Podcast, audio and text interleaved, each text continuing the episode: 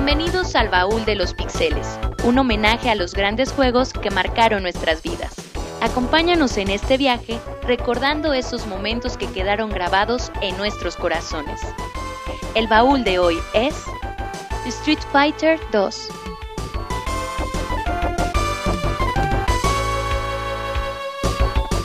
Comenzamos. ¡Hadouken! ¡Hadouken! ¿Qué pedo, güey?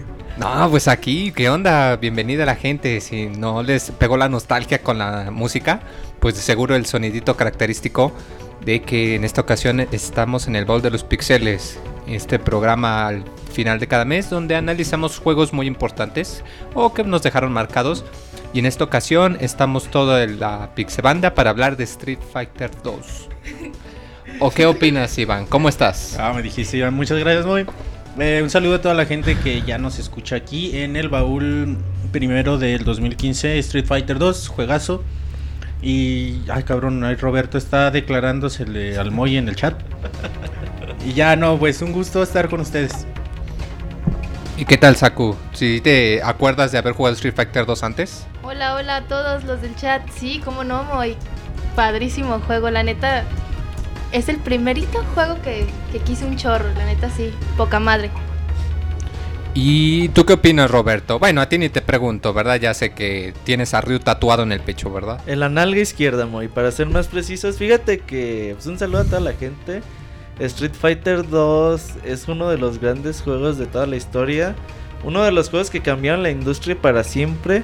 Que fueron todo un fenómeno en 1991 que salió. El día de hoy les vamos a hablar de todo lo que causó un simple juego, todo el género que inventó y pues vamos a estar hablando a detalle eso. De ello, el día de hoy pues mucha gente vino al baúl de los pixeles muy, ¿te acuerdas que tenemos baúles de baúles de los pixeles de dos personas, de una? Pues ahora sí quisieron venir todos, tenemos muchos invitados el día de hoy. Así es, y pues eh, para empezar el primero de estos invitados es el amigo Martín que nos acompaña. ¿Qué tal Martín? ¿Cómo estás Moy? Gracias por la presentación tan bonita. ¿Y qué onda? ¿Que nos vas a acompañar entonces para hablarnos también de tus anécdotas de las maquinitas, ¿verdad? Sí, Moy, era baúl de los pixeles y tenía que venir al de Street Fighter. Era obligación tal cual. ¿Que quiere venir a hablar de Van Damme? De Kylie Minogue y de Raúl, y de Raúl Julia. De Raúl Julia, que Dios me lo tenga en su santa gloria. ¿Por qué no vamos a hablar de la película? Pero bueno, eh, no, aquí no, aquí supongamos que la película nunca existió. Hagamos que no existió. Vamos a hablar de Street Fighter de Movie, no, muy? No, guácala, Roberto, ni bromes. No, vamos a hablar de, como comentamos, eh, Street Fighter 2. Este juego que sale a. Muy, los invitados de Sky, muy. ¿A poco nos van a llamar desde Skype? Ya está, vamos aquí Pues ponlos, menso, que no me avisas. Tenemos a Isaac el feliz en primer lugar. Isaac. Hola, hola Robert, hola a todos. ¿Qué onda Isaac? ¿Cómo andas? Oye Isaac, eh, Monchi se anda burlando de cómo saludas. ¿Qué? Ah, ¿por qué? ¿Qué tiene? No te creas, quiere amarrar navajas este güey. No, Monchis jamás haría eso. Tú búrlate de su lanchero, güey.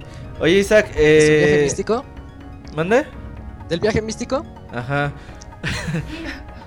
Oye, Isaac, que Moisés está olvidando de que estás ahí en línea, ¿qué pues? Sí, y eso que lo saludé hace apenas tres minutos. No, una disculpa, Isaac. Yo culpo a nuestro productor tan chafa. Y bueno, también nuestro otro invitado ya está en Skype también, ¿verdad, Roberto? Nada más que es como el agente secreto de Pixelania. Nadie sabe su nombre, solo sabemos que su código, que su eh, su alias es Pixescroto, ¿verdad? Solo sabes, solo sabes su escroto. Muy. Solo conoces de él su escroto. exacto. ¿Qué andas, amigo? ¿Cómo andas? Un saludo a todos, este, especial a todos los que nos acompañan en el programa de hoy. Va a ser un placer estar acá, a hablar un poco de, bueno, lo que es mi criterio. El criterio de muchos es un juego que marca un antes y un después en la historia de los videojuegos y esperamos que vamos a pasar un buen rato hablando de Street Fighter 2. Oye, Pixescroto, no podía haber un baúl de los pixeles de Street Fighter sin ti. Ah, gracias, Robert. Te agradezco. Ya mándale un beso. un saludo al buen escroto que siempre ahí ha apoyado a Pixelania en cuanto a juegos de peleas. Eres como el sexto Ranger. Sí, fíjate que ahí siempre nos pasa datos y él está muy al pendiente de eso, nos ayuda con la cuenta del Club de la Pelea. Y pues es clave Pixescroto para toda la cobertura que hacemos año con año en juegos de peleas. Él es el que nos dice todos los chismes, los que nos cuenta toda la información y se lo agradecemos mucho. Y por eso pues queremos que esté aquí con nosotros en este baúl muy. Claro que sí. Y pues bueno, ahora sí, y no sé si tengamos otro inventado sorpresa. Me parece que ya no. Tenemos también a Seth Killian ahí en la línea, muy. No, no es cierto. Eh, ya empezamos muy ahora sí de, de lleno a Street Fighter 2. Pues bueno, eh, Street Fighter 2 no fue en realidad el primer juego de peleas. Sin embargo, eh, sí hizo muchas cosas que hoy en día pues ya se consideran como lo mínimo que debe de tener el género. Eh, como lo comenta Epix Scroto, que pues, denota un antes y un después. Eh, la saga de Street Fighter nace a finales de la década de los 80s. En esa época, pues las maquinitas eran sobre todo juegos de disparos de navecitas o, Plataformas. de plataformas con el fondo negro o de cuadritos. Es decir, eh, abundaban, la verdad.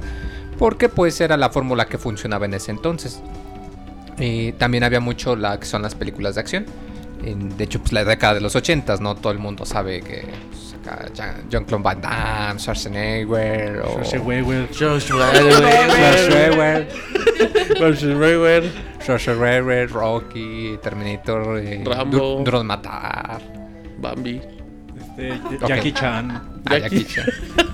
La, la, la trailera. El El tuntún, güey. santo contra las mo... El no, santo.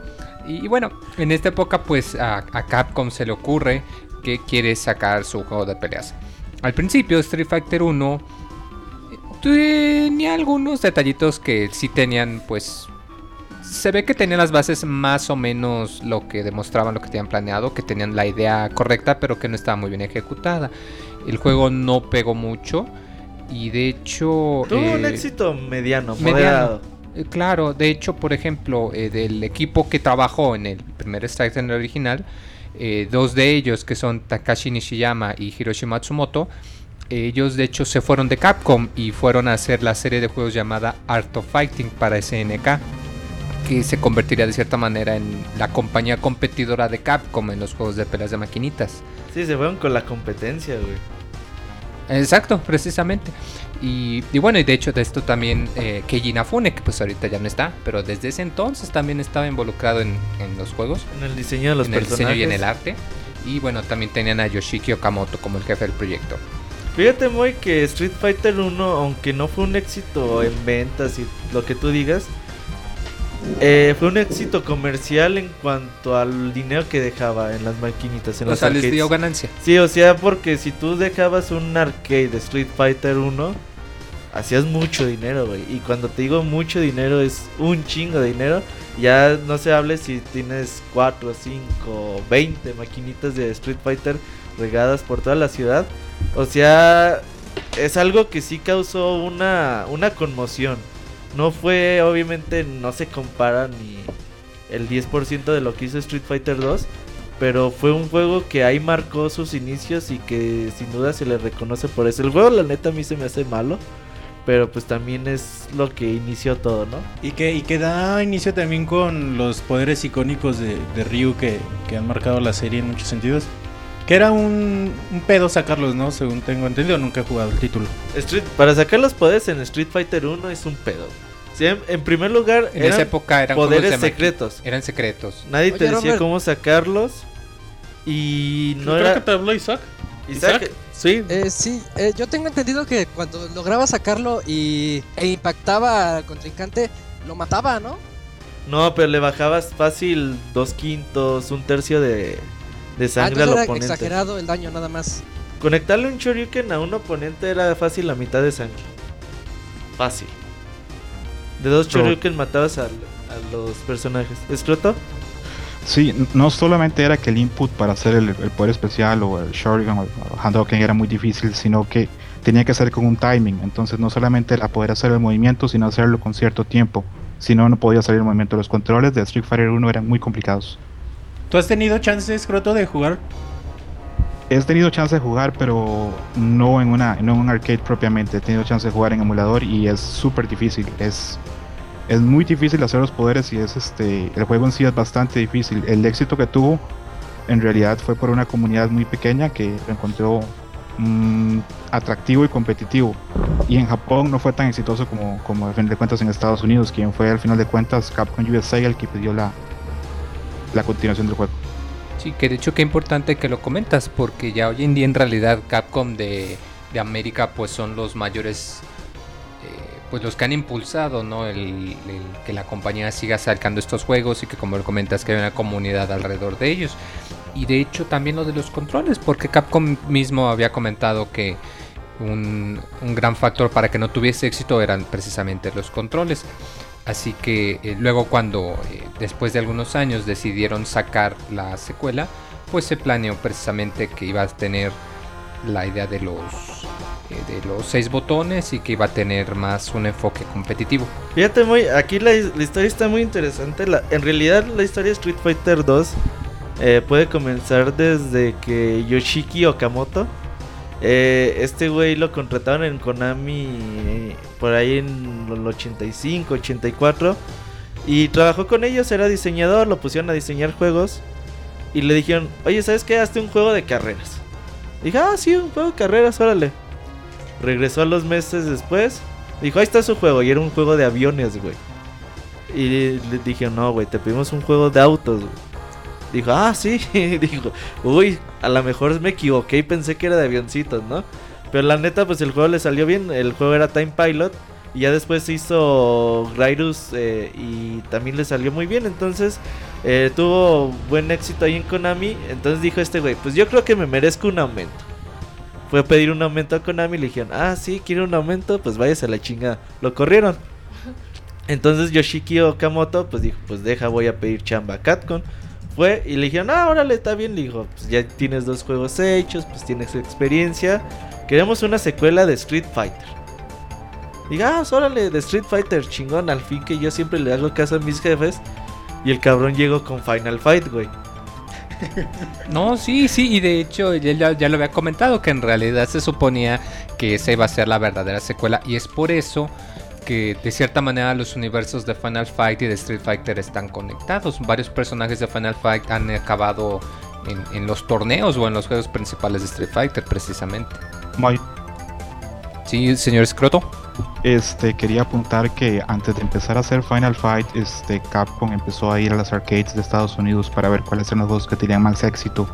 Como vieron que Double Dragon era un hit, pensaron que podían hacer un juego también de scrolling y de peleas, entonces pensaron en Final Fight. De ahí surgió la idea. Que llevaba el nombre de Street Fighter 89. Y qué bueno que lo comentas, ¿no? Porque precisamente fue esto lo que no sé si fue causa o si salió justamente, pero si recuerdan hubo un boom. Hubo una época en la que los juegos de este tipo, los beat'em up, que abundaron, que eran, había montones y que de hecho había tantos que acabaron cansando, ¿no? Que era muy fácil ir a las maquinitas y te encontrabas juegos de ese estilo. Final Fight, las Tortugas Ninja, X-Men. Es que sabes que en Estados Unidos hubo un antes y un después de Double Dragon. O sea, Double Dragon en las arcades fue un éxito tremendo que generó mucho dinero también muy entonces eh, Double Dragon inició también que mucha gente le empezara a entrar al negocio de las arcades. Y por eso cuando dice Scrot vinieron a Estados Unidos dijeron oye güey pues cuál juego está pegando no pues este de Double Dragon ah pues hay que hacer nuestro propio juego nosotros también con un control más simplificado eh, ya nada más dos botones pegar y saltar pero con un gameplay mucho más fluido y que aprovecha al máximo las capacidades del hardware de Capcom de aquel entonces. Pero bueno, eh, ahorita este no es podcast de Final Fight, ya habrá otra ocasión que estaría chido. Pero ahorita estamos hablando precisamente de Street Fighter 2, de lo que comentas, de que lo sacan y que pues deciden hacer cambios a los controles, que se dan cuenta que la comunidad es un punto fuerte y, y que van a darle enfoque, ¿no? Al hecho de que podías jugar de una manera competitiva. En 10 meses se aventaron Street Fighter 2. Este equipo, otra vez de Yoshiki Okamoto, encargados de, del desarrollo, eh, hicieron el juego y por ahí Scroto tiene el dato de cómo empezaron a testear este juego ahí en Japón. Sí, este, antes de eso quiero nada más aclarar este cómo fue que se le ocurrió la idea a Yoshiki Okamoto de, de hacer el Street Fighter. Dice que en esa época en Japón este, los dueños de los arcades estaban muy felices con los juegos de naves porque eran muy difíciles y la gente tenía que comprar muchas fichas y gastar mucho dinero para poder avanzar en el juego. Pero la gente se frustraba porque el CPU, la, la dificultad era muy alta. Entonces Okamoto pensó que la idea de poder hacer que un juego, la dificultad estuviese enfocada por el nivel de otro jugador, era una gran idea y permitía aparte de eso ganar el doble de dinero porque los este, dos jugadores tenían que comprar ficha. De ahí a Okamoto se le ocurre la idea de, de generar ese tipo de juegos con Karate Cham, con Street Fighter 1 y con Street Fighter 2. Eh, con lo del desarrollo, bueno, este Okamoto es este el, el, padre de la idea del desarrollo de Street Fighter. Une este, dentro de su equipo a gente muy brillante, une, por ejemplo a Kira Nishitani que estaba encargado de diseño, programación y, y planeamiento. Entre Nishitani y Okamoto discutieron muchísimo para el planeamiento Street Fighter 2. Por ejemplo, para Okamoto, Chun-Li, al ser mujer, tenía que tener una barra de energía mucho más corta que los demás personajes. Es Akira Nishitani el que se planta y le dice a Okamoto que es una pésima idea y que no, no puede ser el juego así. Aparte de eso, este, era una persona que estaba muy abierto a ideas nuevas. Eh, los diseñadores llegaban con él, le sugerían ideas, por ejemplo, que así pudiera a los brazos y en lugar de, rechazar la idea pensando que podía ser el personaje un poco roto, él conversaba con ellos y llegaba a un punto donde podía aplicar esas ideas en, en el diseño del juego. Eh, la otra persona que estaba también encargada de, del diseño también era este Noritaka Funamisu. Noritaka Funamisu hizo algo muy importante en el desarrollo del juego que fue dice, este, dividir el equipo de desarrollo para los personajes en, en, grupos de gente. No sé si alguno de ustedes ha trabajado en desarrollo o la creación de un personaje, pero normalmente cuando se une la gente para tener una tormenta de ideas, las mejores ideas para los personajes se quedan siempre los primeros personajes que se deciden. Funamisu sabía eso, entonces escoge equipos para que trabajen con uno de los ocho personajes y así cada personaje tiene su magia, su carisma y sus buenas ideas, su música, su diseño. Aparte de eso, este, era una persona que podía hablar con diseñadores y programadores, tenía experiencia. Una persona que, bueno, eh, muy importante en el desarrollo de Street Fighter 2, porque si bien Okamoto es el, el padre de Street Fighter, este, si hablamos de Akira Yasuda, Akiman, estamos hablando del genio, el genio, el padre creador de Street Fighter 2, porque es gracias a, Akiman que los diseños de Street Fighter son lo que son hoy por hoy. Si ustedes ven Street Fighter 1, el diseño de Ryu es eh, bastante más simple y bastante más torpe que el que tenemos actualmente. El pelo era rojo, las zapatillas eran rojas eh, y eran diseños muy genéricos. De Akiman, eh, si ustedes leen entrevistas este, acerca de él, eh, son entrevistas muy largas porque hay anécdotas increíbles. Por ejemplo, en la entrevista que tuvo con Okamoto para entrar al equipo de Street Fighter 2, llegó a hacer la entrevista en pijama. Le preguntaron que por qué llegó en pijama, dijo que era la ropa que tenía más limpia. Eh, cuando le preguntaron por el folder de sus trabajos, dijo que se lo había robado un fan. Era mentira, no tenía ningún folder. Eh, se dormían al trabajo, se dormían al piso. Hablan que cuando se había que cambiar este, las oficinas de Capcom, Akiman llegaba primero que todos para elegir en cuál escritorio pegaba menos la luz para poder dormir. Eh, gente que trabajó en Capcom tiene palabras muy duras contra Akiman. Por ejemplo, eh, Shinji Mikami dice que Akiman es este es un genio, pero es un vago. Eh, si dibuja una línea en un solo dibujo y no le gusta, rompe la hoja, lo deja así. Eh, es una persona muy extraña. Aparte de eso, se dice muchas veces que tiene un apartamento, bueno, en los lugares donde he vivido siempre han sido muy tétricos. Y Shinji Mikami dice que parte de las habitaciones de Resident Evil 1 están basadas en el, en el departamento de Akiman. la del jefe final. Pero, aún así, este, si cuando se conversa con, con otros ilustradores de Street Fighter, con Vengus, con Daino Ikeno, con Kiro Nishimura, que son grandísimos ilustradores que Capcom los escogió entre los, no sé, los top 200 ilustradores de Japón para entrar, aún así todos ellos le dan pleitesía a Kiman, porque dicen que lo más difícil de dibujar o trabajar para Street Fighter es alcanzar el nivel que hay Kiman. Eh, si ustedes ven los personajes aparecer, son simples, pero tienen elementos que con una sola pose o con un solo golpe o con un solo movimiento del personaje uno sabe mucho del personaje, su personalidad o, o qué es o su historia. Y para darles solo un pequeño ejemplo de la genialidad de Akiman y sus ilustraciones, si ustedes ven a Blanca cuando avanza, avanza como un animal, avanza con valentía. Cuando retrocede se hace más pequeño y hace una cara como de niño asustado. Entonces son ideas de Akiman que fueron realmente geniales. Y ya la última persona de la que quiero hablar del, del equipo de desarrollo es eh, Yoko Shimomura que era la encargada de hacer la música, hizo toda la música, todos los sonidos de efecto y todas las voces de Street Fighter. Eh, no está muy claro cómo entra a trabajar este, en el proyecto. Al parecer era la persona que estaba disponible. Eh, y bueno, no, no puedo decir mucho de la música Street Fighter que no se haya dicho ya. Es una música icónica, el tema de Guy, el tema de Ryu. Mm, música que ya ha quedado como marcada y marca mucho los personajes. Cuando oyes la canción de Ryu se notan las notas, este, ese sentido de Guerra de Kyoto. La música de Ken tiene notas de rock de California la música de Blanca tiene ese toque tan bestial de la selva. Y algo interesante de Yoko Shimomura es que si ustedes terminan la versión original de Street Fighter 2 con una sola moneda, con un solo crédito, al final aparece una foto de ella en arcade. Fíjate, ese dato sí está interesante, ya que dudo mucho que muchas personas hayan podido hacer eso. Sí, es bastante difícil. La última persona ya de la que voy a hablar del equipo de desarrollo es este, vamos a ver si recuerdo bien del nombre, porque solo recuerdo, ah, ok, del apodo, que es eh, Yoshishiro Sakaguchi, que es conocido como Yuki-chan Papa. El problema con este, estos desarrolladores, estos programadores japoneses, es que muchas veces en el desarrollo de sus juegos usaban nicknames, usaban apodos, entonces a la hora de créditos es difícil distinguirlos. Eh, Sakaguchi está presente en infinidad de juegos de Capcom, están los Mega Man, están los Darkstalkers, están los Captain Commando, están muchísimos juegos, pero solo aparece con ese nombre, Yuki-chan Papa, el papá de Yuki-chan, y por eso se desconoce muchas veces quién hizo esas voces tan icónicas de Street Fighter y fue él. Oye, Escroto, eh, ah. estaban diciendo que en el chat que Monchis es igual de, de vago que Akiman, güey. Quién sabe si sería tan genial como Akiman, ¿verdad? eso, eso sí no creo, güey. Dile, dile una idea locochona, Monchis. Un poco más. Oye, Escroto, eh, toda la gente talentosa que trabajó en Street Fighter, pues obviamente el resultado al final fue, fue genial, ¿no? Pero pues vamos hablando un poquito más ya. Eh, Escroto por ahí decía en, documento que la primera vez que probaban este juego lo probaban en, lo pusieron en un lugar allá en Japón, ¿no, Escroto? Sí, lo pusieron en un lugar a Japón y este alrededor se sentó la gente de Capcom y ellos esperaban que llegara mucha gente a jugarlo y en realidad fueron solo 98 personas que llegaron a jugarlo. Y lo que más les preocupó es que la gente jugaba sola, no, no jugaban contra otros jugadores y eso lo sintieron ellos como un gran fracaso dentro de la idea de lo que es el juego.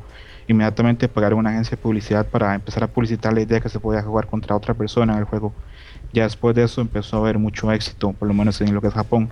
Y en Estados Unidos, bueno, el éxito fue, eh, fue inmediato, generó dinero desde el día 1. Y por ejemplo, en la primera semana en arcade de Street Fighter 2 hizo 650 dólares, en la segunda hizo 800 dólares, en la tercera hizo 1300 dólares y los arcades empezaron a pedir más bien más arcades de Street Fighter.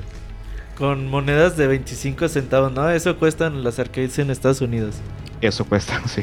Ah, exactamente. Oye, Scroto, de hecho es muy interesante esto que es esto que hacía Capcom de poner sus, sus, juegos a prueba ahí en las arcades. De hecho, no es la primera vez. El güey que hizo Guns N' Goblins también hizo lo mismo. El güey puso el arcade, eh, se puso atrás de la gente que jugaba y veía, ah, este cabrón pudo pasar ese nivel, lo voy a hacer más difícil. Entonces por eso pinche juego quedó así de, de cabrón. Sí, así es. Eso hoy por hoy no lo tenemos y por eso vemos, bueno, ustedes lo hablan lunes, lunes a lunes en el podcast, que tenemos juegos que salen con muchísimos bugs y porque tienen un estado de test eh, realmente puro. Y creo que no hay mejor test que el arcade porque no hay testers que puedan hacer lo que te hace un usuario final. Y por eso es tan útil en los juegos de peleas tener dos o tres o hasta cinco meses en un arcade probando. Sí, definitivamente eso es algo que hacía Capcom y lo hacía muy bien. Ahora, eh, Moy, eh, Monchis, una de las cosas interesantes que tiene Street Fighter y que también en su tiempo fue de, no mames, ¿a poco este juego tiene ocho personajes elegibles, no?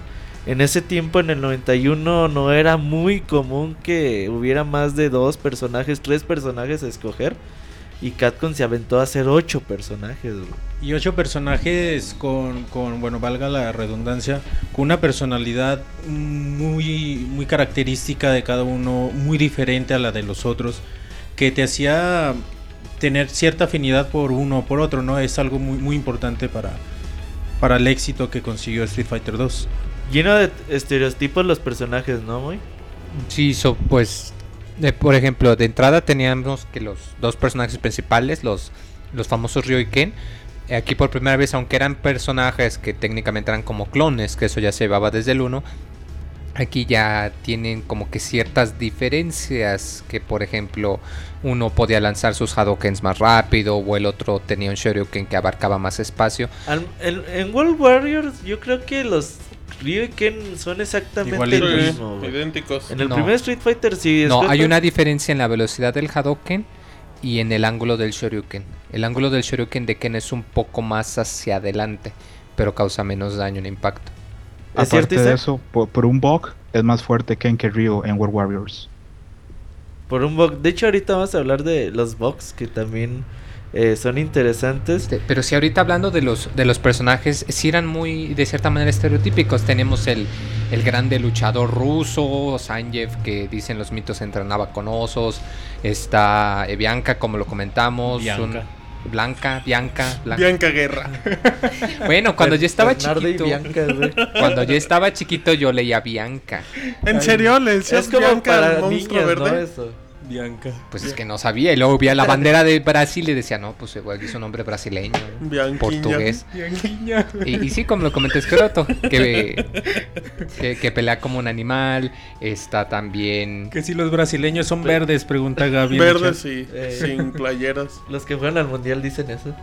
Es muy popular Blanca en, en, en Brasil. No me muchísimo. imagino por No, qué. no, de hecho hubo una encuesta, no recuerdo hace cuántos años, en donde iban a ver cuál iba a ser la mascota oficial y Blanca quedó como en segundo o en tercer lugar del Qué equipo. espanto, ¿te imaginas que hubiera sido la Güey, mascota? Pikachu ganó para Japón, Ah, güey. Pikachu es un ratoncito bonito, no un Y monstruo Blanca, verde. Blanca fuerte, güey.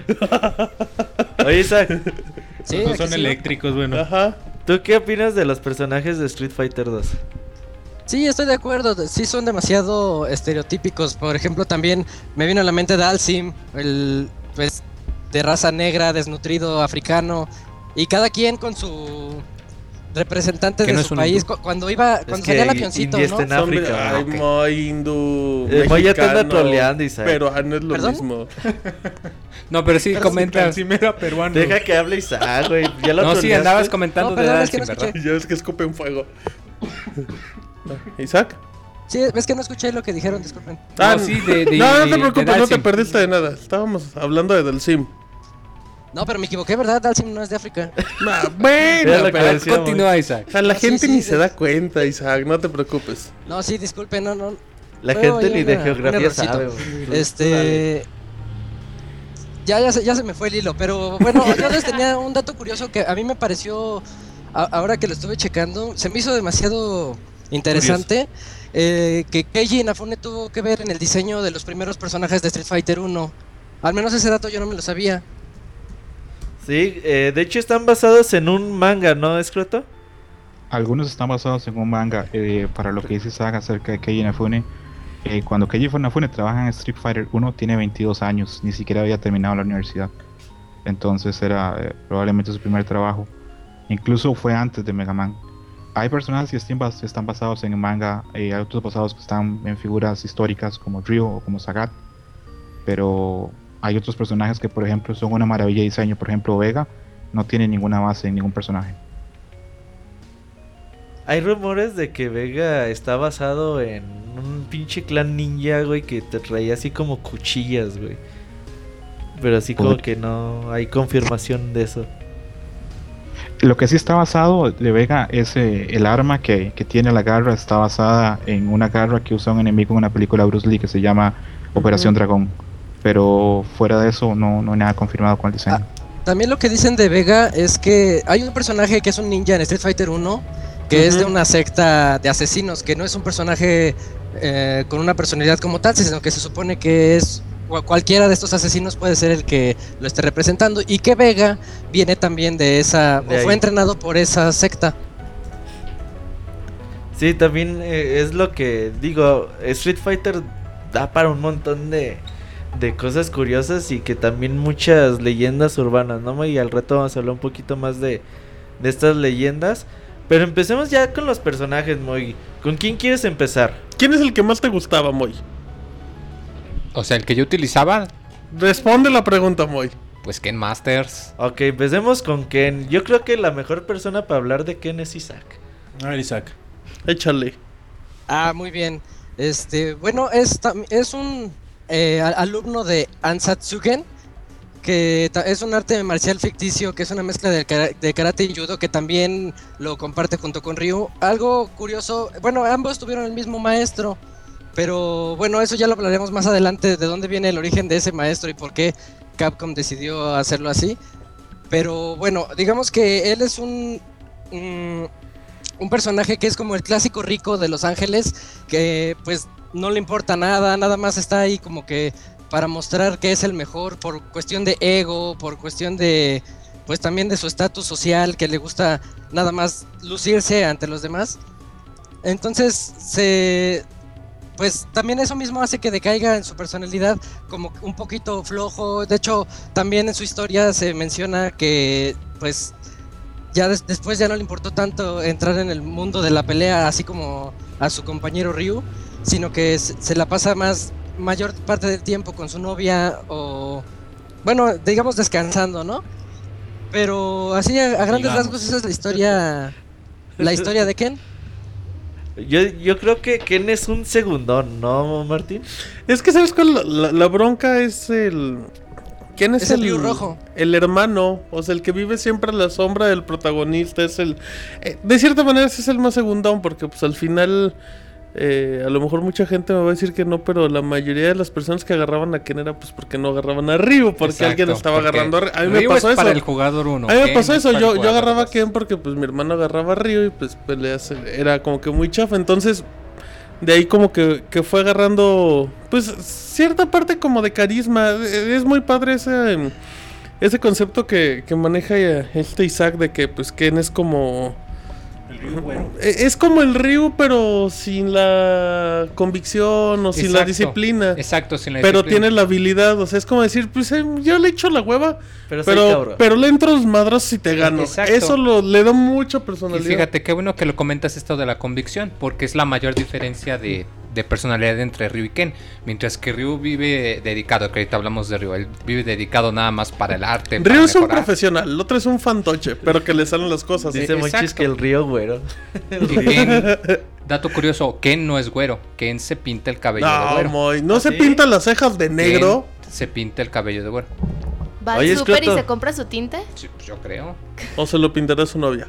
O su mamá. No, pero no, qué interesante es que comentas eso de la, de la convención. Que mientras Ryu es un profesional que vive para la pelea, Ken pues, prefiere ir con su novia, ya luego más adelante prefiere se tener casa, tiene familia. Sí, así es el final, ¿no? Llega a, ah, sí. Llega su vieja, por no decir su nalga. Llega y se abraza. Eh, ya dice, ah, perdón, perdón por no dedicarte tanto tiempo a ti, ya vamos a casarnos.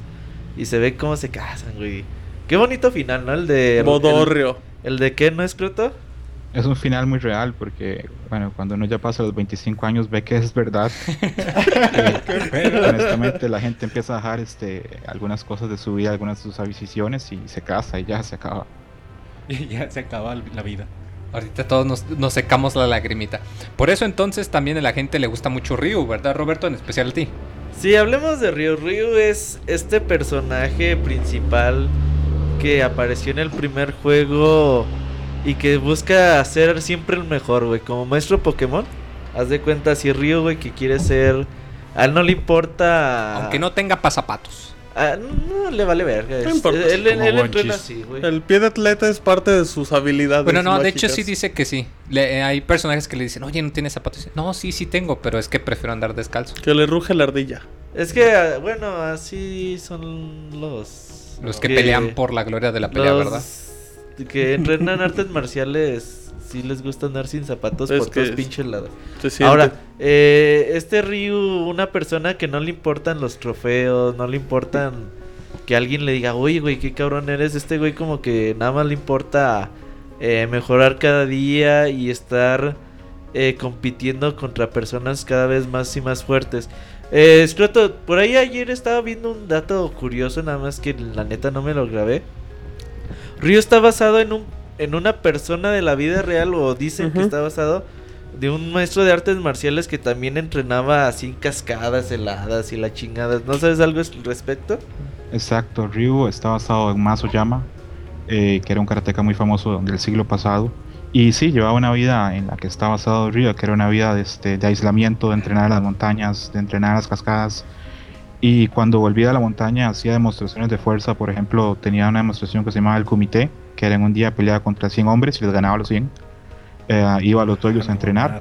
Y de, de Mazo Llama es muy famoso este, un video eh, donde sale peleando con un toro y le da este golpe de karate al toro en la cabeza. Y muchos personajes de juegos de, de video de peleas están basados en Mazo Llama. Eh, ¿Es Takuma o neta? Mr. Karate también está basado en Mazo Llama. Oye, eso está en YouTube, güey, para youtubearlo. no está en mames. YouTube, ¿Sí está en YouTube. Pueden ver el video donde él pelea con el toro, sí. No mames, hay que alguien lo role en YouTube, en el chat para verlo, porque yo quiero ver eso, güey. Sí, no. O madreándose a los 100 cabrones también. ¿Tú, Monchi, estás peleado con algún animal? No, güey.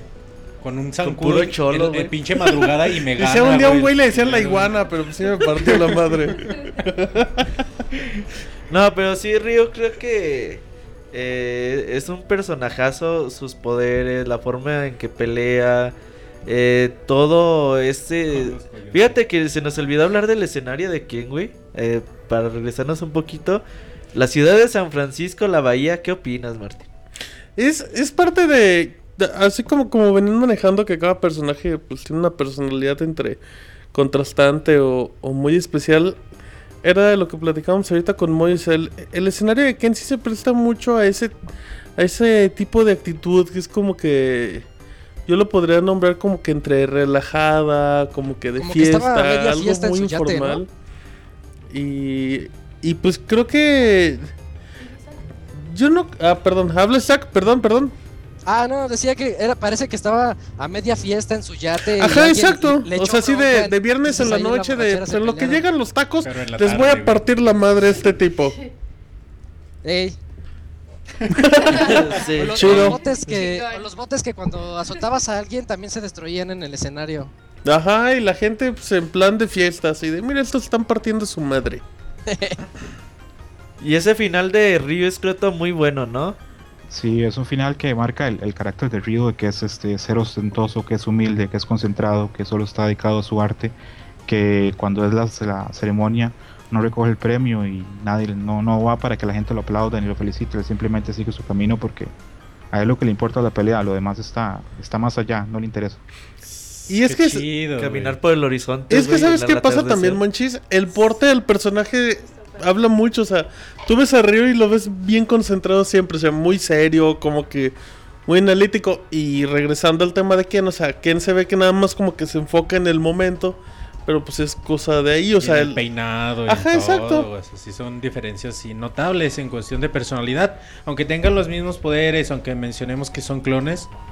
se sienten diferentes dentro de lo que cabe, por- exacto. Por, personalidad. Y, y aquí también alabar un poquito el, el diseño de arte de personajes, de expresión, de movimientos que nos hacen sentir esas diferencias, ¿no? Oye, Saku, ¿cuál es tu personaje favorito de Street Fighter 2? Mi Ryu, personaje favorito es Ryu, sí. Bueno, el Definitivamente segundo Pero el favorito. Ryu. segundo. Chun-Li. Si alguien agarraba a Yo- Ryo, Sí, Chun-Li.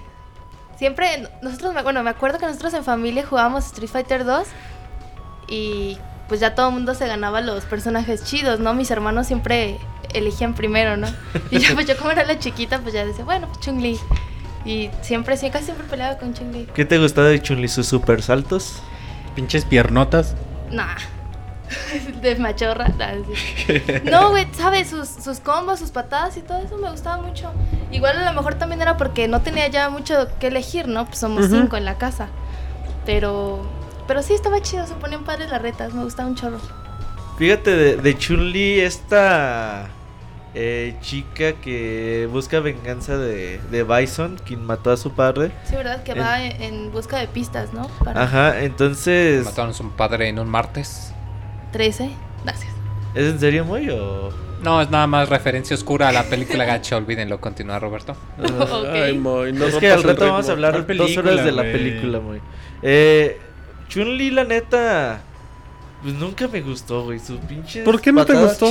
¿Preferías a Por los pinche hombres? machorra, güey. No, sí, no, Lo que no, pasa es que cuando jugamos le da, le da trabajo cuando le ganó con Chun-Li, por eso no le gusta. No, fíjate que de Chun-Li, O sea, tú tenías a Ryu y lanzabas un Hadouken, decías, qué chingón, la patada giratoria. Y de Chun-Li, güey, se me hacía tan poco. Se te útil tan- no se te hacía tan güey. limitada. O sea, porque igual yo cuando, sí, yo cuando probablemente usaba. sí tengas razón, este Martín. Sí estaba como muy limitada, ¿no? O sea, tú veías a Ryu, Ajá. a Ken lanzando poderes, al mismo del Simon que fuera el- la flamita, pero de repente agarrabas a Chun-Li, pues no tenías que soltar la patadita así, pues era como... Sí te sentías muy limitado Desganado. en base a los demás, sobre todo tomando en cuenta que, bueno, pues mucha gente que tenía como una curva de aprendizaje muy baja, o sea, pues no tenían un nivel. Si agarrabas al- a Chun-Li, pues evidentemente estabas en desventaja contra cualquiera que tuviera un poder y te chingaba de lejos. Ahora, Martín. obviamente, esto lo dice alguien que, que acaba de empezar a jugar, ¿no? Exacto, sí, o sea, Ya alguien cuando, ya cuando empiezas a jugar, pues te das cuenta que a los altos no le gana al Chun-Li nadie, güey. Que de hecho las patadas pueden ser muy útiles porque como no tienes que meter secuencia, a veces te es muy, mucho más fácil usar los El poderes. puto taconazo, güey, no lo paras con nada, güey. Yo creo que Chun-Li te pisa y de te los- que... pisa. ¿Qué pasó, Scroto? creo que Chun-Li de los ocho personajes, este, de los principales, de los originales, es el que requiere eh, mayor precisión y mayor ejecución. Por eso no era un personaje para comenzar a jugar. Chun-Li era para la gente que ya tenía ya muchísimo más tiempo jugando. Sí, porque era más complicado, ¿no? Y aparte pero- para que para aprovechar la rapidez y para aprovechar el alcance que tenía, ya tenías que saber jugar. Lo normal era que alguien comenzase jugando con personajes de cargas que eran más sencillos, luego Ryu, luego Ken y al final tal vez Chun-Li. ¿Qué A mí me pasaba, me pasaba algo que como que era un clásico de que cuando no sabías o llegaba alguien que no sabía jugar nada de Street Fighter, le decías, pues tú elige a Chun-Li, Blanca o Honda y nada más apriétale un botón. Y es- eso era lo que pasaba. Bueno, sí, es que era pues una, que un acceso muy fácil para, para intentar competir Ajá, y así era como andaban todos, nada más puro botonazo con esos tres personajes. y te ganaban, Isaac. Y me ganaban, sí. Un dato de Chun-Li que quiero compartir antes de que pasemos a otro personaje es acerca de los muslos. Que la gente siempre se burla de los muslos de Chun-Li que son muy grandes.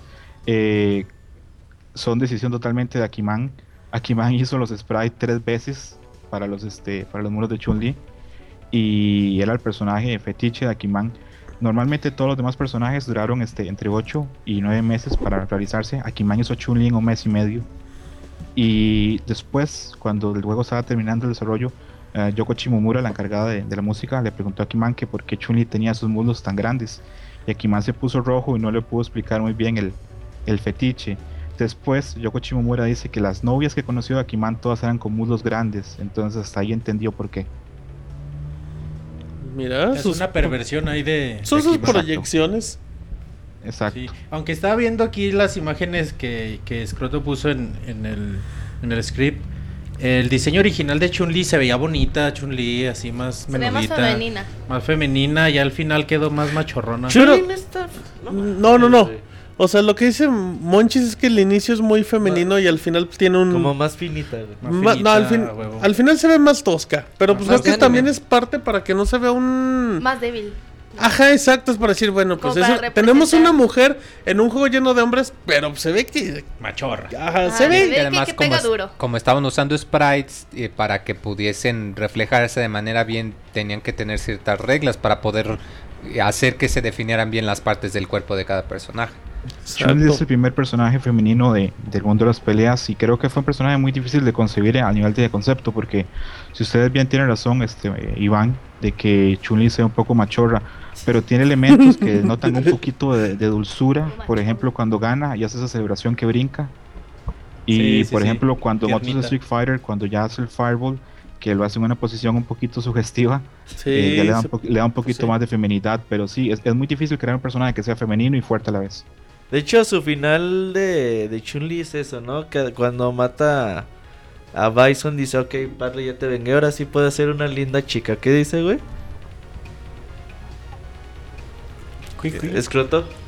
Ah, perdón, pensé que le estabas preguntando a alguien más. Sí, eso es lo que dice este, normalmente, que, que ahora que ha vengado la muerte de su padre puede volver a ser una chica normal, pero al final de cuentas no lo termina siendo. Chun-Li es este, un agente policial de Interpol y, y continúa en esa vida.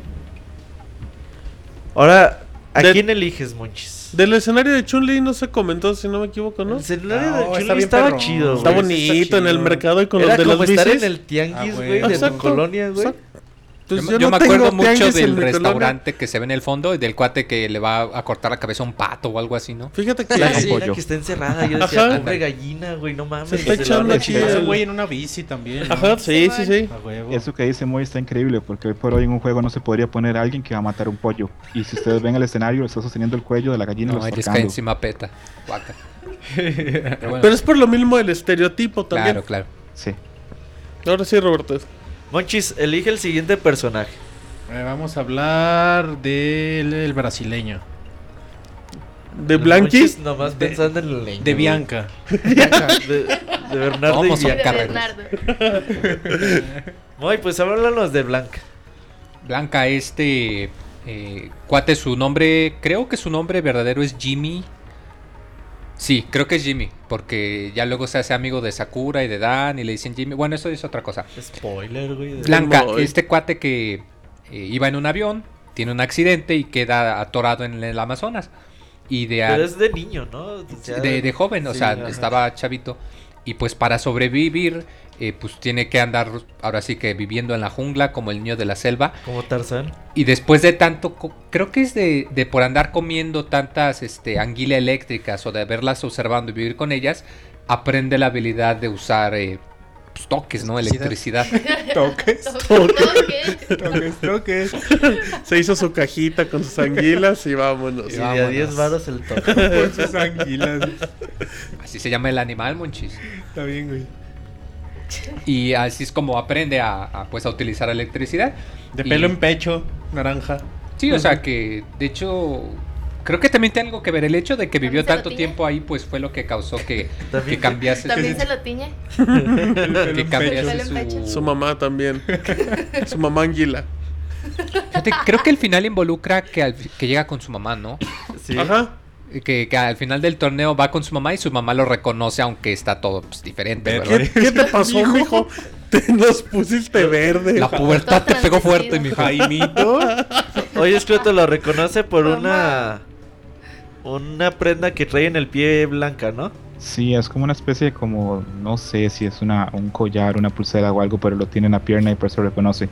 Y sí, no, no, a pesar de lo que dice Moise, hay, hay, hay bastantes versiones de por qué Blanca muta en ese ser, pero Capcom nunca lo ha aclarado y creo que ya va a quedar en el misterio para que cada quien piense lo que quiere creer, pero no está claro por qué, por qué tiene esos poderes ni, ni qué le pasó.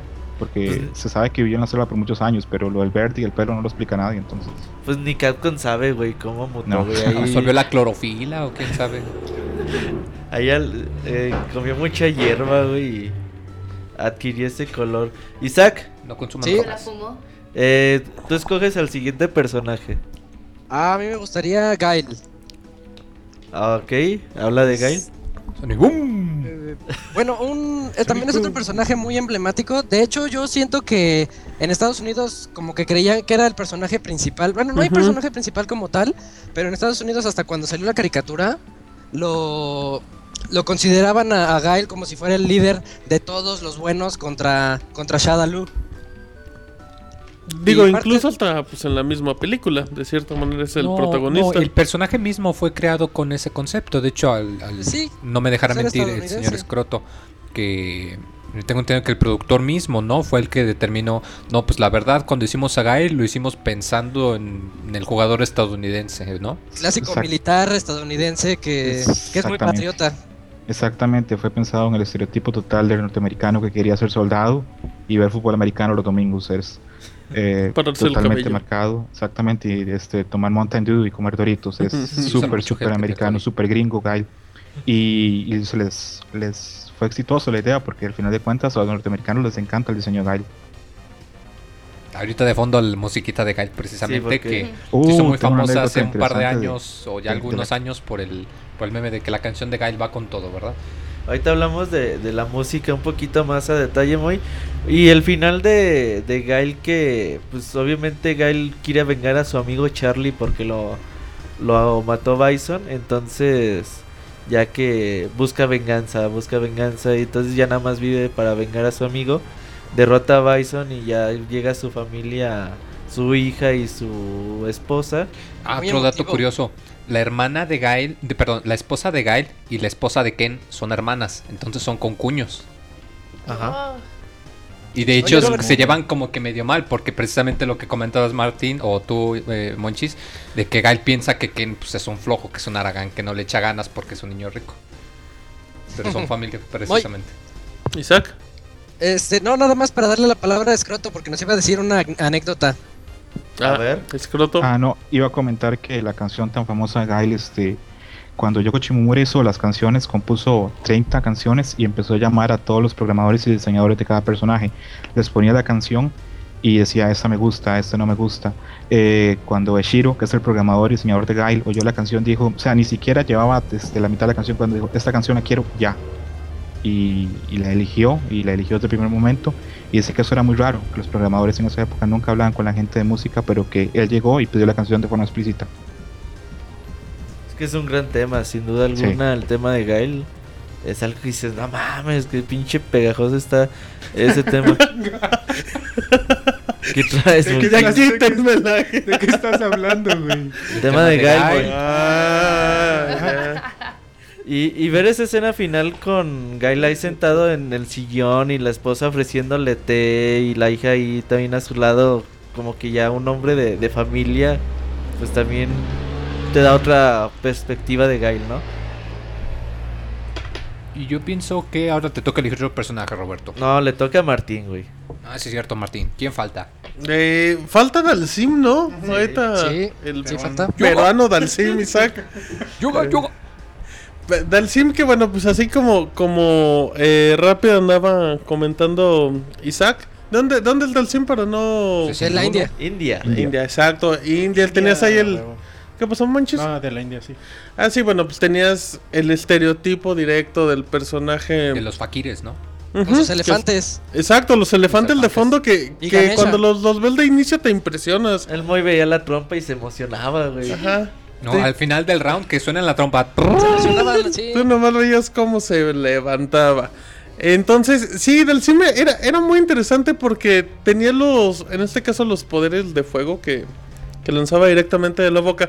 Pero era como contrastante porque pues no los lanzaba en sí, o sea, quitando quitando el Yoga Flyer que, que va en chiquito y el otro en largo. O sea, tenía como que dos tipos de, de movimientos muy contrastantes y de cierta manera también su forma de, de los golpes tan largos era como que un personaje demasiado completo. Así como que en apariencia, o sea, si tú lo veías de un, de un inicio dices, güey, este te pega de de lejos, tiene poderes, tiene poder cercano, o sea, como que la estructura del personaje, por lo menos así de, un, de un inicio era muy marcada, era muy fuerte. Sí, de hecho es muy diferente porque en, los juegos de peleas donde el enfoque es mucho en controlar el espacio, en digamos que, a primera vista Dalsim tiene una ventaja muy grande porque es el único personaje que sí camina muy despacio, su salto es muy como que flotante, pero controla muy bien el espacio a mediano rango por sus por sus piernas y sus brazos que se estiran tanto. Y los sonidos que hacía eran como muy raros, ¿no? Como muy feos. ¿Cómo le decía Saku? No me acuerdo. No me hagas decirlo, Martín. bueno, pues que Pero sí era como muy feo. Era como si estuviera sufriendo el señor. Sí, ajá. Sí, era Pero como que un, también era por, un grito feo. Por la apariencia de que era como que era una persona muy cansada, ¿no? Fea. Exacto. Hablaba feo porque era fíjate, qué raro.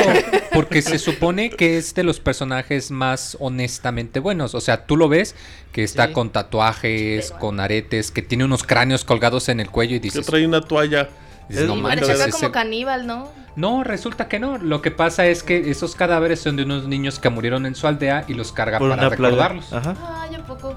Entonces este hecho de los personajes le echaban las monedas. Sí, es que Dalsin sí te da miedo así de apariencia, pero ya pues, cuando los ojos blancos, vacíos. Sí, es súper maloso. ¿En World Warrior ya Dalsin se teletransportaba? No, no lo tenía todavía. ¿Todavía no? No, no lo tenía. Ah. Sí, porque yo me acuerdo que decía, no, pues no mames. Porque yo me acuerdo que ya después veía la Super Street Fighter que se teletransportaba. Pero yo nunca la había jugado y ya veía. Yo decía, no mames, pues yo eso yo no lo puedo hacer en. Cuando yo juego Street Fighter. En el del Super de mi casa. Sí, así es. ¿Y cuál es el. ¿Te acuerdas del final de Dalcine, Escroto? Sí, claro, al final de Alcin este, gana el torneo y dice que ya ha llegado a, un punto de iluminación muy grande o de conciencia y vuelve a su casa con su esposa y con su hijo. Eh, ya estamos viendo que en común hay muchos este, finales donde los luchadores vuelven con su familia. Con sus familias. Que es Sí. como el... Menos Ryu, güey. La idea como triste, ya de descansar, ¿no? De ya cumplir mi objetivo. Blanca, güey, llega con su mamá. Con su mamá. Sí, sí. Exp- expandiendo un poquito lo que dijo el Moy acerca de, del control del espacio. Tan bueno es el diseño de Street Fighter 2 de los personajes que la forma de juego de ellos se ha extendido al- a los juegos de peleas. Por ejemplo, eh, ahora hay muchísimos personajes en juegos de peleas que se habla de soñar y ese soñar se basa originalmente en lo que hacía Dalsing en Street Fighter 2. Sí, que viene del inglés, zone, que es eh, zona o área, y así se le llama el término de controlar el espacio precisamente, controlar el Exacto. espacio para determinar o bloquear al oponente. Exacto. Oye, Moy, háblanos de Honda. ¡Uy! Bueno, bueno, cuando utiliza las, las manos. ay, ay, ay, ay, ay. Uy, uy. Bueno, yo una disculpa a los que nos escuchen que saben japonés. Honda, un personaje, el segundo personaje japonés, de hecho, este Sumotori, el panzón, que peleas con él en los baños, te saca de onda. En el sauna. En- en- porque sobre todo peleas y ves que en el fondo está el dibujado, que es como un baño público japonés y que está la imagen de un de una pintura o algo A mí así. siempre me sacó de pedo ese escenario, güey. Yo decía, no mames, ¿qué es eso, güey? Era demasiado colorido, ¿no? Para un Ajá. baño. Sí, sobre, güey. sí, sobre todo al final del round, yo me acuerdo porque se veían los colores acá tipo japonés de que Como de luz. como que brillaba de luz el, el sol naciente en el fondo. ¿Qué- Y Honda, este personaje un, un tanto extraño porque él, bueno, no, no practica en sí un arte marcial tradicional, digamos, sino que es un peleador, luchador de sumo, pero de alguna manera al- a los cuates se les ocurre implementarlo o implementar su, su estilo. Y, y se ve reflejado en lo que comentaba también Isaac hace un momento, que, que apretando muchas veces el botón lanzaba sus, sus super cachetadas o que se lanzaba como torpedo. Muy castroso, por cierto. ¿Cuál? ¿Las cachetadas? Sí, ¿no? Pues todo, ¿no? En general. Sí, Las muy cachetadas en especial, cuando te atrapan en la esquina, No, ya bloqueando, valiste te madre. bajas Sí, no, ya. A mí Honda siempre se me hizo como el equivalente de Chun-Li en hombre, güey. Sí, No manches, que por los sí. muslos. Por las piernotas, güey. por la poca ropa. ¿Qué opinas, Isaac? Eh, sí, era lo que les mencionaba, que cuando no sabía nadie a qué elegir, pues Chun-Li o Honda. Porque sí, tenían los mismos, las mismas formas de utilizarse. Además, ¿sabes? Honda no se sentía como que tan lento en base a la apariencia, ¿no? No, exacto. No, era bastante ágil cuando ya lo podrían utilizar. Bueno, contra el delgado del grupo que era Dalsim, era demasiado ágil. Ahorita Roberto anda papando Acaba de echar un bostezo así, tamaño. Es que estaba leyendo en el chat que se llama E Honda Eh, Edmund, Edmund Honda, claro. Ajá. Edmund Honda. Pero, sal- Salud. salud, salud, muy. Pero, El Moy ya se anda muriendo. ya, muy, tranquilo. ¿Ya estás bien? Ya, ya, continúa. Pero, pero luego, la historia del nombre de Honda sí duró mucho tiempo sin ser como que revelada, ¿no? O sea, no era como que algo que podías conocer. Por lo menos si tú tenías los manuales del juego, no te venía marcado el nombre, ¿no? ¿Sabes ese No detalle, idea. Scotto? ¿Cuándo se dio a Eh, conocer el nombre completo de Honda? En realidad se, el, el- el detalle del nombre de Honda se estuvo mucho tiempo en, cuando desarrollo que no se tenía el nombre claro. Eh, creo que lo puso en alguna parte del documento. Y no, en realidad fue como una, una, una contrariedad porque probablemente este Capcom Estados Unidos sintió que el nombre era muy japonés, entonces que había que ponerle algo que no se sintiera tan japonés y fuera tan chocante para la cultura norteamericana. Tal vez por ahí le pusieron el nombre eh, Edmund. Válgame. Eduardo. Sí. Y con respecto a. Honda, cuando yo era niño, yo jugaba Street Fighter, a mí no me gustaba porque, bueno, obviamente el personaje que era un personaje gordo y que lo iba a sentir inútil. Pero con el tiempo he aprendido que no, que es uno de los personajes más fuertes del juego. Porque con controles muy sencillos hace mucho daño. Sí. Sí, Honda es top tier en Street Fighter 2. Sí, sí, porque es un personaje de cargas, que son los personajes que requieren menos ejecución, pero hace muchísimo daño. Un golpe de onda te puede quitar, pues, no sé, un tercio barra. Además, ¿no, no sentías que como que el, el mismo escenario de Honda era como, como único? O sea, tú veías a Honda peleando en otro escenario y se veía muy raro. O sea, tú podías ver a todos peleando en diferentes escenarios, pero como que cuando Honda se salía del sauna, Ya no cuadraba. ajá, decías, Sí, imagínate, ¿Qué ¿qué, es este hace ese gordo en toalla peleando en un puente en, el- en el Amazonas? rompió mucho y se veía muy "Güey, ¿por qué extraño. no se quita la toalla? A ver El si ganando se quita la toalla. Tan japonés. Exacto. Tan japonés porque para nosotros en América Latina la idea de bañarnos este, en un baño en, en grupo es totalmente Gay. torpe o no, no bueno, este, para el Moy no, digo, el Moy platicaba que el de niño con los vecinos, ¿verdad, Moy? Muy interesante el dato de Honda, Scroto, gracias. Y bueno, pasamos a. El falta al final de Honda. Ah, sí, es cierto, al final de Honda. Que ya, bueno, eh, acaba con el torneo, regresa con sus alumnos de, de, de sumo y les dice, no crean que porque gané el torneo me voy a relajar en la disciplina, vamos a seguir entrenando y vamos a entrenar cada vez más duro y al último pues se terminan ahí tragando muy a gusto. Comiendo, sí. Sí, que de hecho esa es la motivación de Honda, que pues el mundo no piensa que el sumo sea un arte marcial importante y por eso decide entrar al torneo, para demostrar que sí puede patear traseros. Y es un Y- poquito triste que han pasado 27 años de ese juego y la gente no ve el sumo como un arte marcial. Pues sí. Son, emocionantes los matches. Las peleas de sumo son emocionantes. Son muy cortitas, pero si les agarras el gusto sí son muy interesantes. Tienen su chiste. Es un deporte, sí. Y bueno, pasamos, creo que ya estamos por terminar al menos con el cast original. Y llegamos con Sanjeev, el, el El luchador gruso de la, ma- de la madre, madre patria. Este tipazo que... Ah, de, de niño, cómo me daba miedo a la hora de pelear con Sanjeev. Yo pensé que era de los malos. De hecho, yo creo que más de uno que tenga recuerdos eh, habrá pensado lo mismo, que Sanjeev era uno de los malos. Yo creo, yo sentía que Por la dificultad. Por la película, güey, yo decía, no mames, ese güey Por es los, malo. por los estereotipos y lo vemos como el ruso y estamos acostumbrados a las películas Fíjate que no, yo gringas.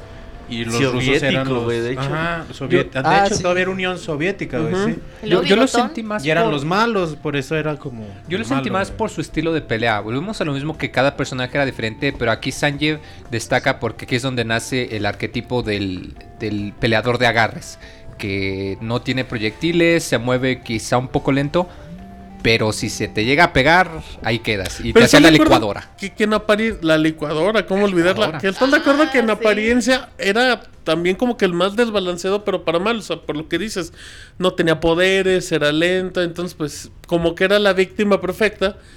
Y de inicio yo lo veía de yo lo veía de niño, de niño y decía, güey, este es el personaje más inútil de la vida. Y luego la computadora te ganaba tres matches con una licuadora y te quedabas de pinche, cabrón. Ah, sí, claro, pues sí, te, te enojabas, pero, pero en apariencia sí era Claro. como que muy débil. Te Oye, la de ¿la, licuadora es lo que más baja, el poder que más baja en el juego? Sí, Sí, el la driver de Zangief El quita, mm, creo que un 30% de tu barra. El CPD, Spinning Pile Driver. Capcom chingándose la madre para que Dice- le pongas la licuadora a su licuadora. movimiento. No, dice el mito, dice la leyenda, Que, que. Sanjeev aprendió ese movimiento porque él entrenaba con los osos en Siberia.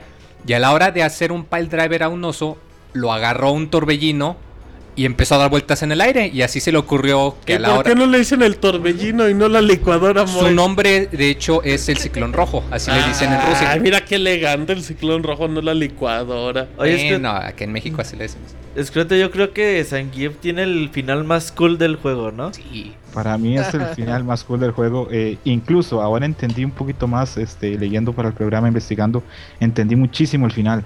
Porque en el origen, en los orígenes de, del diseño de, de Zangief, cuando Akimal lo estaba diseñando, se le ocurrió darle un background de que Zangief odiaba el comunismo y que le parecía que el comunismo era una mala idea.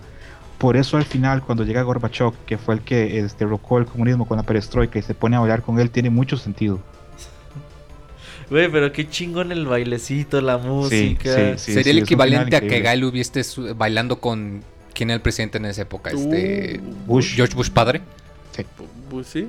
O que Ryu estuviese tomándote con el emperador japonés. O, Ah, eso estaría muy elegante. o- o- sí, o sea, imagínense. O sea, Muy fino a la O situación. Bianca jugando dominadas con con Pelé. pelea. Dale, no mames. Increíble. era cierto eso de su homosexualidad. ¿Quién? ¿De, de Pelé? Oye, Saco, Saco desde que llegó está preguntando sobre la homosex- homosexualidad de Scroto. ¿Sabes algo al respecto? Que Cuéntanos. yo sepa, no, no, no ¿Verdad que sabía no, eso, es, es nuevo para mí. Es que mucha- sí. no, mucha gente, mucha gente dice porque sí tiene acá el arquetipo de que pues es todo musculoso y Y barbudo. porque trae calzón rojo. Y porque tiene calzón rojo. Se Y supone botas. que no. Y de hecho Capcom ya luego como que se ha esforzado en... De manera indirecta en, en- en detenerlo. Porque hasta yo recuerdo en Street Fighter 4 en sus cinemáticas. De que pues lo ponen acá todo fuerte. Y acá que las mujeres este pues, lo alaban y toda la cosa. Pero... No, o sea, según yo, no. Sí, no, no, Saco, no sé de dónde sacas eso. Oye, eh, fíjate que, bueno, estos fueron los ocho personajes, ¿no? Jugables. Pero eh, cuando ibas eh, pasando por el juego, obviamente no podías escoger dos personajes iguales. Eh, eso era algo muy importante. Ahorita vamos a hablar ya de los versus, de las peleas, gameplay y todo eso.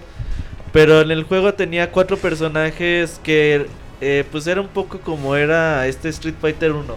Que tenías cuatro lugares a donde ir. Los jefes. Y Ajá, esos cuatro jefes. tú no los podías agarrar. Sí, como dice Isaac, o sea, so- eran cuatro jefes que pues era... Ya, ya llegando a ese punto como que ya venía lo bueno realmente. Y estaba muy, muy, muy chingón, güey, porque llegabas con Balrog y estabas en Las Vegas, veías a las bailarinas, veías todas las luces. Y también por la estructura sentías que eran, o sea, también la forma de, de enfrentarlos, igual los escenarios, te hacían sentir que eran personajes realmente muy superiores a ti. Sí, no, Como- los, los como Vega, ¿no? Cuando Ajá. se jefes eran en la muy, muy cerca de atrás. ¿Otra vez? Vega, cuando saltaba en la cerca de atrás y como araña y saltaba hacia ti. Y tenía su banda y todo Sí, ahí bien, bien hardcore. España, eh, estaba Ey. bien chingón, güey. Y luego obviamente te encontrabas con Sagat, eh, viejo Chido. conocido del, del primer juego, ya lo veías con un parche en el ojo. Bueno, el parche en el ojo creo que siempre lo tenía, pero ya lo veías con la cicatriz en el pecho. Eh, obviamente con esos poderes de lanzarte bolas de fuego por arriba, por abajo. Dices, no mames, este güey, ¿por qué puede lanzarlos por los dos lados? Y, no?" y- y la misma posición y que el diseño del personaje eran imponentes, más no poder. Sagat altísimo. Tú ves a Sagati y dices, ya me partió la madre solo de verlo, o sea, sí, no era, mamar, era cabroncísimo pensarlo. Tú, Scroto, eh, ¿qué, espina- qué, qué opinas, güey, perdón, de, de estos cuatro personajes? Son cuatro personajes muy bien diseñados y apunto a lo que dijeron ustedes ya, que esos personajes que te hacían sentir muy inferior cuando jugabas contra ellos. Sagat en teoría en el juego mide 2 metros 24, entonces es súper difícil y aparte de eso, la computadora les daba prioridad en los golpes y si era muy difícil ganarles. Yo por ejemplo pasé horas tratando de ganarle digamos a Sagat y no lo lograba. A mí se me complicaba más Sagat que Bison. Sí, totalmente. Sí, sí, sí, porque este Sagat es un, es un update, un upgrade, digamos, de los shotos de Ryuken. Tiene la posibilidad de estar con los, con los Tiger Shot, tiene muchísimas herramientas y era muy difícil. ¿Sabes quién Y- se me hacía más, más complicado? Vega, güey. Puto Vega, güey, cuando se subía a la reja, no le podía quitar el pinche golpe, güey. Súper complicado porque tiene una ventaja muy grande que incluso creo que nadie llega, digamos, a jugar la primera vez contra esos personajes y les gana. Obviamente pierde varias veces hasta aprender sus rutinas y aprender este cómo pelean. Pero con Vega eso que se pudiera subir a la malla era muy roto para mí por lo menos. Y era el único personaje, ¿no? Que interactuaba con su escenario. Sí. Y Mr. Bison, güey. ¿Qué opinas de Mr. Bison? Yo, yo le decía el policía, güey. Todo el mundo. Poli- Ah, chingas, sí. Yo sí. eh, poli- parecíamos como. ¿Qué Siempre el policía? policía. Parecíamos como botones o portero. Sí, Pero más Sí, sí, por sí. su... por su gorrita de por su chofer. gorra, ¿no? Pues Parecía como de gorra, güey, policía. decía, ¿En qué parecía policía? Que- que- Ese güey es policía, güey. Yo decía, No mames. Que ese siempre le elegí a mi hermana Marta. Por ahí le mando un saludo. Ay, Y siempre el policía, el policía. Sí, el policía. Sí, clásico. ¿Qué opinas de Bison, Isaac? Eh, pinche sí, yo también llegué a escuchar eso de que era policía, ¿eh? Hasta acá también es... ¿Tú, ¿Tú con qué lo relacionabas, Isaac? Mm, No, yo no me ponía a pensar mucho en eso, ¿eh? No, no le veías así de, ay, ¿qué hará este botones aquí en el, en el centro de pelea? No, de hecho yo lo veía más como fantasmal porque me daba la impresión de que se convertía como en un espíritu cuando se te lanzaba. Sí, así era como lo veía, pero no nada más. Y porque, bueno, porque verlo en la portada tenía los ojos blancos y se veían sus... Sí, se veía súper diabólico. esqueletos. Ajá. Oye, Isaac, pero no, no- ¿no sientes que... Sí, creo que lo comentó ahorita Escroto. Que si te vas como por estructura y por presencia y todo, como que Sagat tenía que ser el, el último. Sí, y es que Sagat era el jefe del 1, entonces aquí como que quisieron meter otro jefe más, que ya fue Bison, pero sí parece que él sigue siendo el bueno. A mí Bison no se me hace un buen personaje, fíjate. A mí sí, güey. De hecho, eh, este tipo de cuestiones lo usaron mucho los juegos de peleas en aquel entonces. Que el jefe del primer juego era el subjefe del segundo, güey. Como Ajá. para hacerte sentir Que ya hay uno más que malo. ese güey Exacto. todavía es más cabrón del que te costó tanto trabajo en el primer juego. En Mortal Kombat lo hicieron siempre. Entonces creo que es algo muy importante ese tipo de cosas, Mr. Eh, Mr. Bison, güey. Eh, sí, sí, sí. de- los nombres también con la M está Manuel Bison. Dicen, Manuel. dicen en el chat que era. Moy Bison. Mijares Bison. ¿Qué pasó, Isaac? Bison. Que era Moy Bison. Moy Bison, Bison. mira. Tienes el porte de policía, Moy.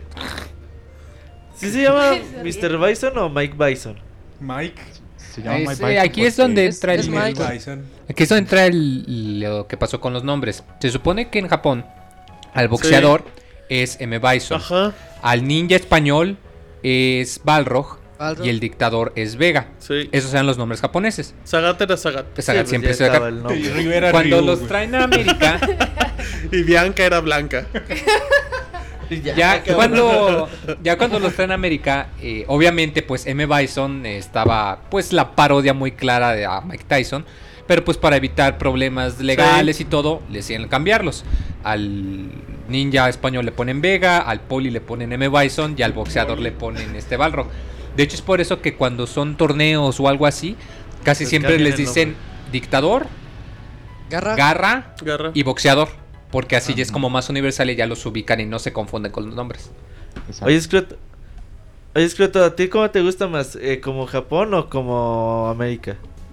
Eh, yo crecí como América, entonces me quedo así con M. Bison. Me parece que es este más, no sé, me parece que es con lo que con lo que crecí, con eso me Con quedo. Porque incluso Bison. los nombres, este, los nombres japoneses a mí a veces no me cierran. Por ejemplo, el nombre, el nombre Vega es un apellido en español, me suena más, este, que, que el nombre de Vega. Claro. Y Balrog no me suena para nada en español. Y es extraño porque Capcom tiene un juego anterior, Strider Hero, donde sale un pirata español y también se llama Balrog. No sé a quién en Capcom se le ocurre que Balrog suena español, porque no. Sí, Pero- ¿verdad? ¿No? Sí, no, para nada. Y luego Bison, este, o Bison, no sé realmente cómo se diga, Bisonte. eh, está basado en un personaje de un manga que se llama Teito Monogatari, eh, que era un personaje también que era como un general y era como muy ominoso y tenía poderes como para volar y ataques de, ataques de energía. Entonces de ahí Akiman tomó muchas ideas para crearlo. Y a mí no me parecía, es cierto, eh, me parecía que Sagat era más imponente, pero a mí me parecía que cuando uno jugaba con Bison eh, era un personaje como más difícil de contrarrestar porque los poderes que tenía cubrían de pantalla a pantalla casi como el torpedo como la patada de tijera no sé si a los demás les pasó o no Sí, el torpedo, no mames, güey. Ya después que te haces vago con un pinche Choryuken le aplacaba su pedo. Pero sí, al principio, qué puto difícil era pelear contra eh, Bison. Y ya, oigan, ¿y ya dijeron la razón por la que este por la que se cambiaron esos nombres? Sí, el muy dijo que pues alguien Ah, en perdón, es que no, no escuché. Capcom América se le ocurrió y dijo, no, güey, pues es que van a pensar que lo pusimos por, por Mike Tyson. Porque además hay un boxeador en el 1 que se llama Mike, que lo ves y está igualito a Mike Tyson. Le han puesto Mr. Dream. Oye, Catcon Chávez. Escroto, eh, Catcon Oscar oficialmente sí ha dicho que Mike y, y Balrog son la misma persona. Sí son la misma persona y Capcom fue Capcom Estados Unidos el que cambió el nombre y en esa época todavía estaba muy reciente Punch Out que tenía una participación de Mike Tyson Ujú. entonces Capcom el que tenía mucho miedo era Nintendo que en esa época y todavía sigue siendo el rey de las demandas entonces este, le preocupaba muchísimo una posible demanda y por eso cambiaron los nombres. Eh, haciendo un, un paréntesis de eso, eh, hay una relación muy tensa en esa época entre Capcom Estados Unidos y Capcom Japón, porque en esa época Capcom Japón hacía cualquier cosa que Capcom Estados Unidos le dijese. Y después con el tiempo la gente de, de- Capcom Japón se dio cuenta que nada más a veces era para figurar en los créditos o para cobrar más, para participar digamos en el desarrollo cuando eran digamos sugerencias de nombres tontos. Y cuando Japón aprendió eso ya después en Street Fighter Alpha no aceptaron sugerencias para los nombres. Pero en esa época todavía sí todavía lo que decía Capcom Estados Unidos era santa palabra para ellos Nintendo en esa época le había ganado a Universal Studios la demanda de Donkey Kong, ¿no? exacto Que le- pinche Universal demandó a, a Nintendo, güey, y Nintendo se la regresó, güey.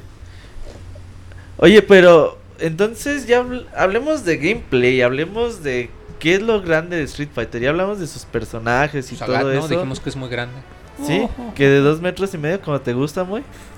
Está diciendo Martín en el chat.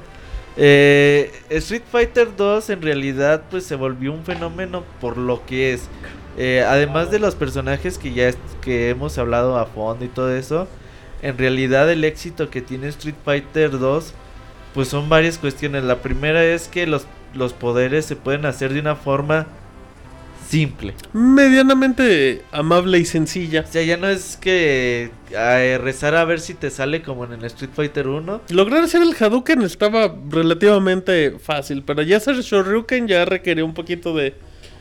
Ya no era tan fácil como para el usuario. O También es fácil, güey. ¿eh? Nada más que, por ejemplo, yo eh, para que, que, que estaba jugando la arcade aquí para, para el baúl y Roberto me decía, no, güey, es que, es que le haces muy, muy fuerte o haces el movimiento muy, muy, intenso, güey.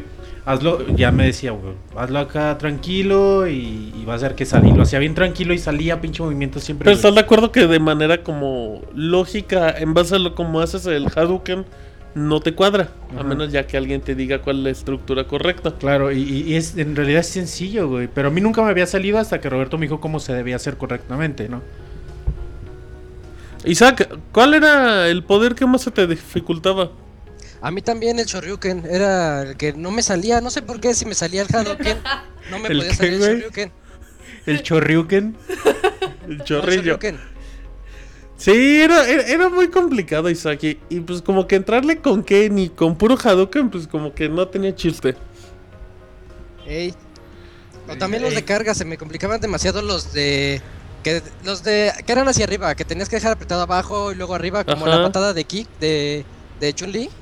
De Gail. O, la, la, de Gail, la media luna, esas se me complicaban también demasiado. A mí la media luna se me hacía muy fácil también. Oh, a mí se me hacía bien complicada. No mames. Sí, a mí se me hacía muy fácil la media luna. El Shoryuken sí se me hacía difícil por, por los tiempos, sobre todo. Es el último poder que aprendí de Street Fighter.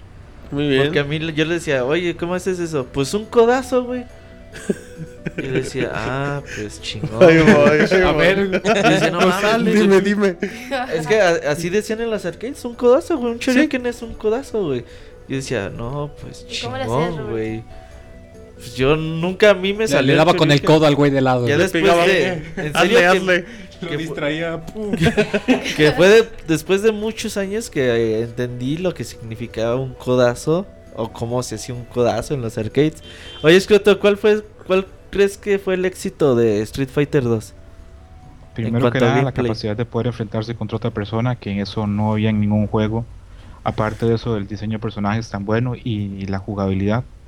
Y a mí el poder que me costaba más hacer era, bueno, lo que ustedes llaman la licuadora de Zangief, a mí me costaba muchísimo hacerlo. Güey, la, la, licuadora de Zangief, al quien lo haga sin saltar, mis pinches respetos, güey. Sí se puede. No, por eso. No, no, no. que sea para quien lo haga, Moy. Lo que pasa es que el juego registra la dirección. Se supone que tiene que ser un movimiento de, de, es círculo. un círculo, completo. Entonces, como lo dices, mucha gente lo que tiene que hacer es que saltas y mientras estás en el aire haces el círculo. Lo metes. O si logras arrinconar al otro en la esquina y lanzas algún golpe, mientras está la animación haces el círculo. El problema es que necesitas hacerlo muy estricto porque si haces el movimiento justito cuando la otra persona está bloqueando, no los agarras. En Street Fighter no puedes agarrar a alguien inmediatamente cuando está bloqueando. De hecho, eh, en Street Fighter conforme la gente fue jugando y fue aprendiendo más cosas, eh, vi un aspecto muy importante, muy.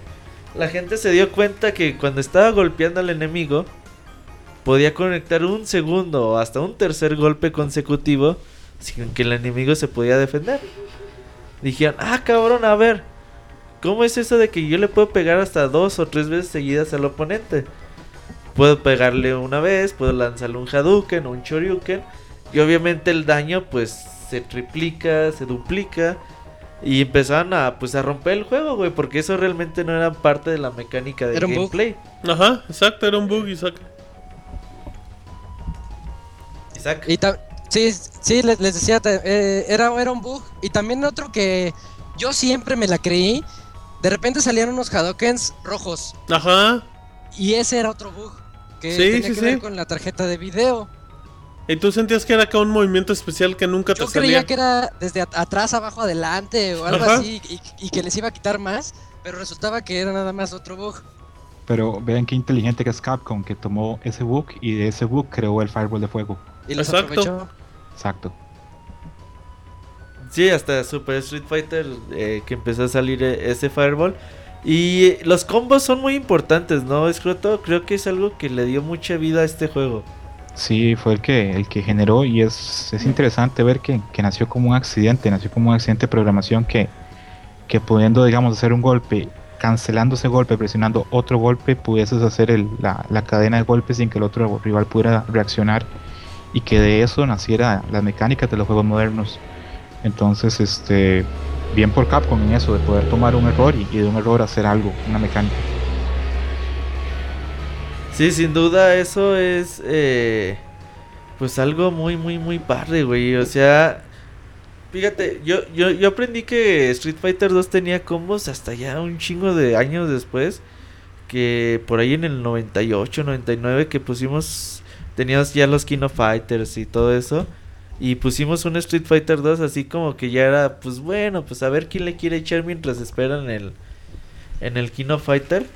Pero eh, un güey me dijo, no, mira, es que puedes hacer combos. Y yo dije, no mames, pues si el juego ni siquiera te dice cuántos hits hiciste ni nada. No, y me enseñó unos combos con Gail, que yo creo que a lo mejor es el personaje más fácil de, de empezar a cambiar en Street Fighter 2. Y de ahí empecé a jugarlo diario, güey. Dije, ah, chinga, a ver, a ver, ¿cómo Sí, que de hecho, creo que el combo más Street fácil Fighter? que la mayoría de la gente aprende es saltar con una patada y ah, cuando aterrizas una barrida para tumbarlos. Es Ajá. casi casi Ajá, como el combo Era lo universal. de ley. Y eso para mí me empezó a llamar mucho la atención, güey. Dice, no mames, ¿cómo que puedes hacer combos, güey? Oye, Robert, es- ¿Mande? también ahorita que lo mencionas, ah, otra cosa que era, bueno, como que era muy curioso en aquel entonces, era que podías marear al contrincante, ¿no? Sí. Eso estaba muy padre. Después de que le metías ya varios golpes, de repente caían y al, al levantarse, salían ahí con unos estrellitas arriba de ellos o unos pajaritos ahí mareados. Y cambiaba el sonido también, o sea, el sonido te, indicaba que estaba confuso. Exacto. Tienes que apretarle eso los botones en chinga. Eso, eso de, de que mareas al oponente, güey. O sea, puede sonar manchado, ¿no? Aparte de que te, ya te pusieron una putiza, güey. Es humillación total. Todavía te, te- El juego te, te- No te deja posibilidad te de despiertas bloqueado. Para que te pongan otra putiza, güey. Es como decir, güey, pues si ya te pusieron una putiza, pues... Dame una ventaja, ¿no? Para recuperarme algo, no, ni madres, güey. Eso es una ventaja, pero para el que el güey que realmente está jugando... Es ampliar y la te está- humillación y de te cierta está manera. partiendo la madre, ¿no es cierto? Sí, y aparte con lo que decía Martín de, de cuando te marean que salen como unas estrellitas arriba y suena un sonido distinto, es, es un super aporte de, de Yoko Shimomura que fue la que se le ocurrió poner ese sonido cuando estabas este, mareado. Y también se le ocurrió a ella que cuando estuviera acabando el round la música se acelerara. Eh, y en lo- eso fue la primera vez que lo uso un juego y a mí me parece un detalle muy bueno porque acelera a las personas que están jugando y los meten más en el juego, lo hace más intenso. Mete presión. Claro. Oye, y estaba, estaba viendo que decían que cuando eso sucede, o sea que ya llegas a la parte final de- del encuentro, algunos personajes adquieren mayor fuerza, mayor rango, eh, mayor Cuando alcance. tienen men- la sangre baja. Ajá. También les aumenta la resistencia a algunos. Y eso fue un concepto que puso Capcom en Street Fighter 2 y lo promocionaba este, con unos carteles que decían no te rindas porque incluso al final puedes hacer este, puedes volver, puedes ganar la pelea, puedes hacer un comeback. Eso era lo Pero- que decía Chun-Li. Exacto, pero la gente no, no, no, no, no lo entendió y hasta tuvo que Capcom que hablar con las revistas para que lo publicaran para que se pudiera expandir esa información. Güey, Street Fighter 2 tuvo tanto éxito que hubo revistas de videojuegos que sacaron una segunda edición al mes dedicadas a juegos de peleas. Sí, fue un juego que revolucionó totalmente. Y por ejemplo, vean qué tanto se vendió la arcade de Street Fighter 2 que el departamento de ventas de Capcom les bajó la comisión de un 2% por venta a un 1% por venta porque estaban ganando demasiado dinero los vendedores. Se calcula que el primer año de arcade de Street Fighter 2 hicieron 98 millones de dólares. Que en esa época eran como 8 mil millones, ¿no? Muchísimo.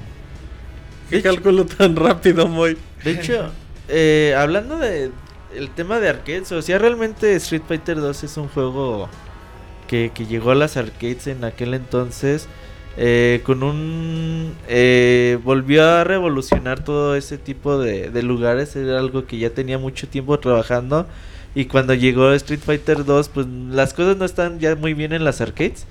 Y le dio una segunda etapa dorada a, todos esos tipos de lugares. O sea, realmente tener un, un arcade con Street Fighter 2 te hacías rico, güey. O sea, si no te hacías rico, por ejemplo... Te hacía sabroso. No, güey, pero por ejemplo, imagínate una persona que trabajaba y, y cada mes pues le dan su, su sueldo, ¿no?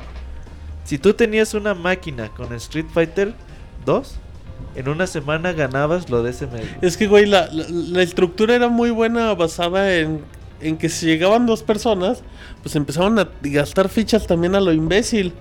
O sea, como que de cierta manera siempre, siempre había gente consumiendo, consumiendo, consumiendo. Los cajones se llenaban. Pues sí, güey, ¿cómo pura no? monedita de, de 100 pesos. Pues que simplemente si tú ibas, por ejemplo tú muy, que así casual, eh, que tenías 8 años, pongámosle, ibas a jugar Street Fighter con un amigo o algo, ¿cuántas fichas te, te andabas gastando mínimo? Ya de perdida de perdida, unas 8. ¿Y cuánto tiempo le invertías? Pinche muy millonario, güey. Ay, mo- Ocho eh, fichas. No no mames. mames, no boy, ¿A quién le robabas? A su mamá. Pues es güey. que juntaba mi domingo y en eso me lo gastaba, güey. Yo no compraba papas ocho ni nada. de domingo, muy. Es que yo no compraba ni papas ni nada. Yo lo juntaba todo en la semana y nomás te usaba para papas. Street Fighter. ¿En cuánto estaban las fichas en ese entonces? 100 güey? pesos. Una moneda de 100 pesos ¿Sí? era normal. Era lo que Equivalente no- al peso. pesos ahora más o No, menos. no, Bueno, ah, no. sí, sí, sí, sí. Sí, antes de. Esa era la moneda devaluación. más baja que había en México. Ujú. La de 100 pesos. Estaba cañón, ¿no? No, no era caro. 100 pesos eh, pues era Pero a la. esa edad. Y era O una sea, monedota de esas que Sí, te mon. reventaban horribles. Ahora, eh, este, por ejemplo, mis tíos que se empezaron a dedicar mucho al arcade o mi papá, eh, te cuentan muchas historias de que ponían las arcades con Street Fighter 2 Ajá. y le hablaban a los dos días, oiga señor, ya no sirve. Y que Decías, estaba. puta Ajá. madre, ya se chingó esta chingadera. Llegabas, güey, ya no servía porque la máquina estaba llena de monedas. güey. Estaba atascada. Ya no daba créditos, güey, porque Ah, porque ya no Había tenía. Estaba monedas, güey, atascada que ya no y se bloqueaba moneda, el monedero. Le metías, pero te la devolvía porque ya no le podían caber más. Entonces Por ya ejemplo, un, ca- a un cajón así como de arcade promedio, como cuántas fichas les podrían caber. unas 800, 900.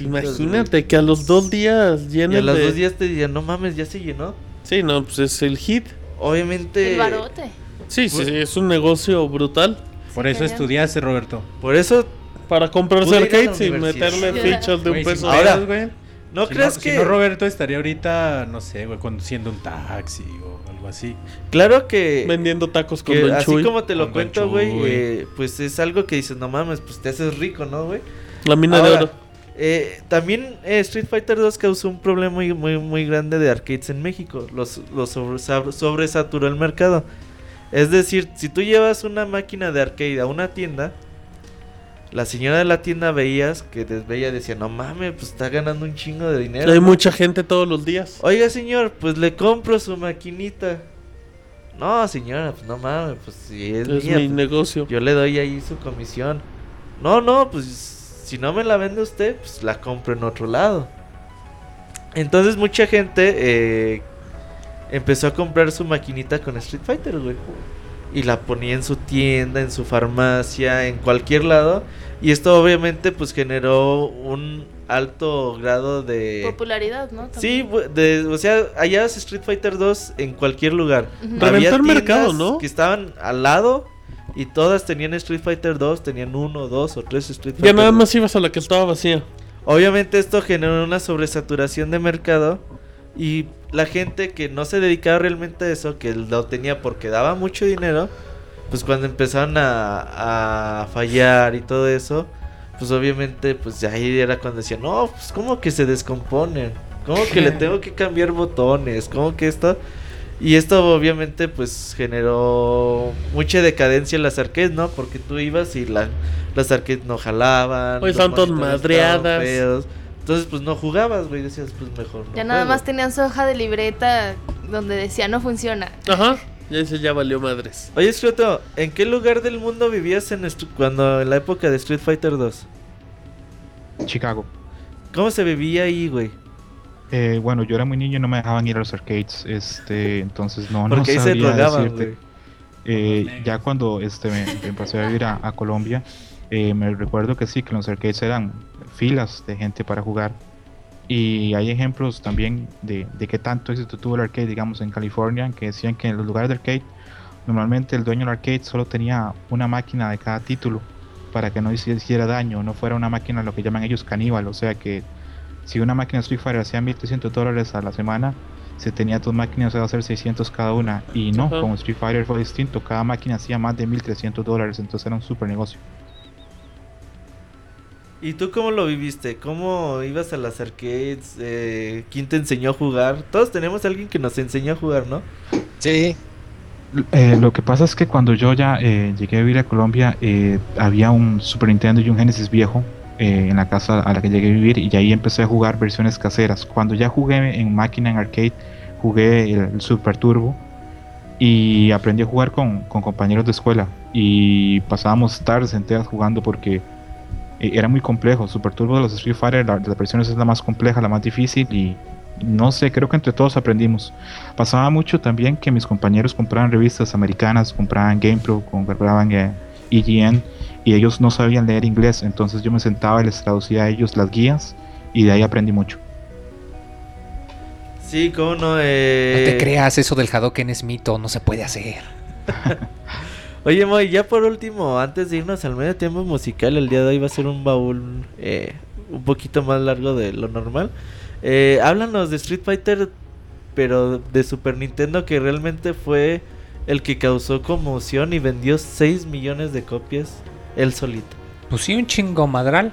A, a Capcom, a Nintendo, pues se le ocurre que dice, no, pues sabes qué, Eh, se puede hacer la idea de que tú vas a poder tener tu juego, pero no vas a tener que gastar, no vas a tener que... Todo las en tu casa y sin tus todo en ocho tu monedas. casa, sin que tengas allá el gordo de al lado todo sudado que te gana y luego te Sin que te eche el codazo. Ándale.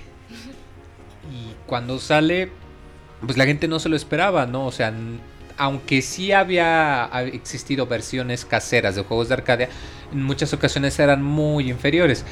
Y bueno, que en esta ocasión sí se nota que hay pues cierta degradación en el audio y en, y en los gráficos. En lo que respecta a la jugabilidad, pues está eh, idéntico, ¿no? O sea, tú te dabas cuenta que si utilizabas un Shoryuken en tu Super Nintendo y luego ibas a la maquinita, Era lo mismo. sí tenía era diferente la palanca del control, pero exacto, era lo mismo. No, pues sí. Y aparte, sa- ¿sabes qué, Moy? Así como, como maneja la estructura de que pues realmente en apariencia pues ya... Ya me fregué el sistema, ya tengo aquí mi como mi arcade. Ya no tengo que ir a las maquinitas. Ajá, y, y- y, pues evidentemente también como cómo te promovía esa competencia sobre si tenías hermanos o algo así, pues ya era como tu mina de oro, ya era como que la inversión del siglo.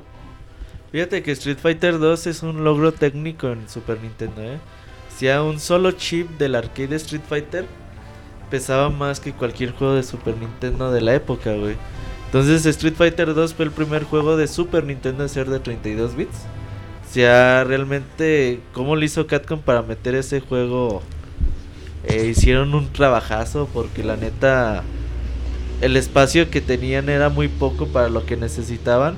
Y aún así se la rifaron. 6 millones de copias y dices, ah, no son tantas, la verdad que son muchas y más sobre todo en ese tiempo. Hoy en día hace como el año pasado apenas Resident Evil 5 fue superó Street Fighter 2 como el juego más vendido de Capcom de la historia. Después de cuántos años. Sí, ¿Y de entonces cuántas versiones. eh, realmente lo que causó Street Fighter 2 fue todo un fenómeno en cuestión a videojuegos, inspiró un montón de juegos de peleas. Eh, la industria dijo, no mames, ¿cómo que ese juego hace tantos miles y millones de, de dólares en ventas? Pues vamos a nosotros también haciendo eh, que nuestros ahorita, a juegos. lo que dice Moy, según es el juego con más versiones, ¿no? En el mundo. Bueno, para diferentes consolas y así. Ahorita vamos a hablar de, de las siguientes versiones de Street Fighter. Pero vámonos a algo o al medio tiempo musical, muy. Cortesía de Pixesprota dijo, yo soy el invitado y quiero escoger canción. Y te callas, Moy. Ajá, y que Moy no habla, entonces... Y que, No Moy, hablo. y que Moy no conduzca ni nada. ¿Qué pasó, Moy? Entonces, No vámonos, eh, cuatro minutitos y ahorita regresamos, no se vayan.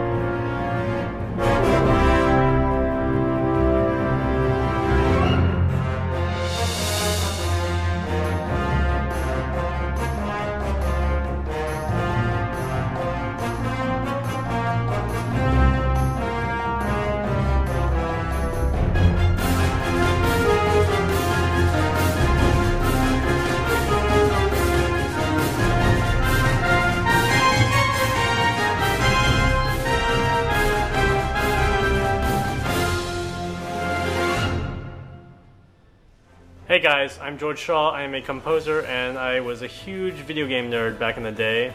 Back when I was playing the original Street Fighter 2 games on Super Nintendo.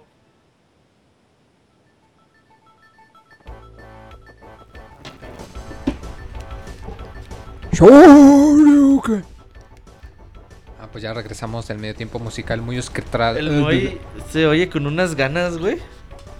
Tú que lo conoces. Es que se sonaba como, como que salía el grito ahí todo sufrido. Hadouken. ¿O no? Sí, muy idéntico. Ah, bueno, no, está bien, pues ya. Entonces, ahorita estamos hablando de que Street Fighter tiene un chorronal de versiones.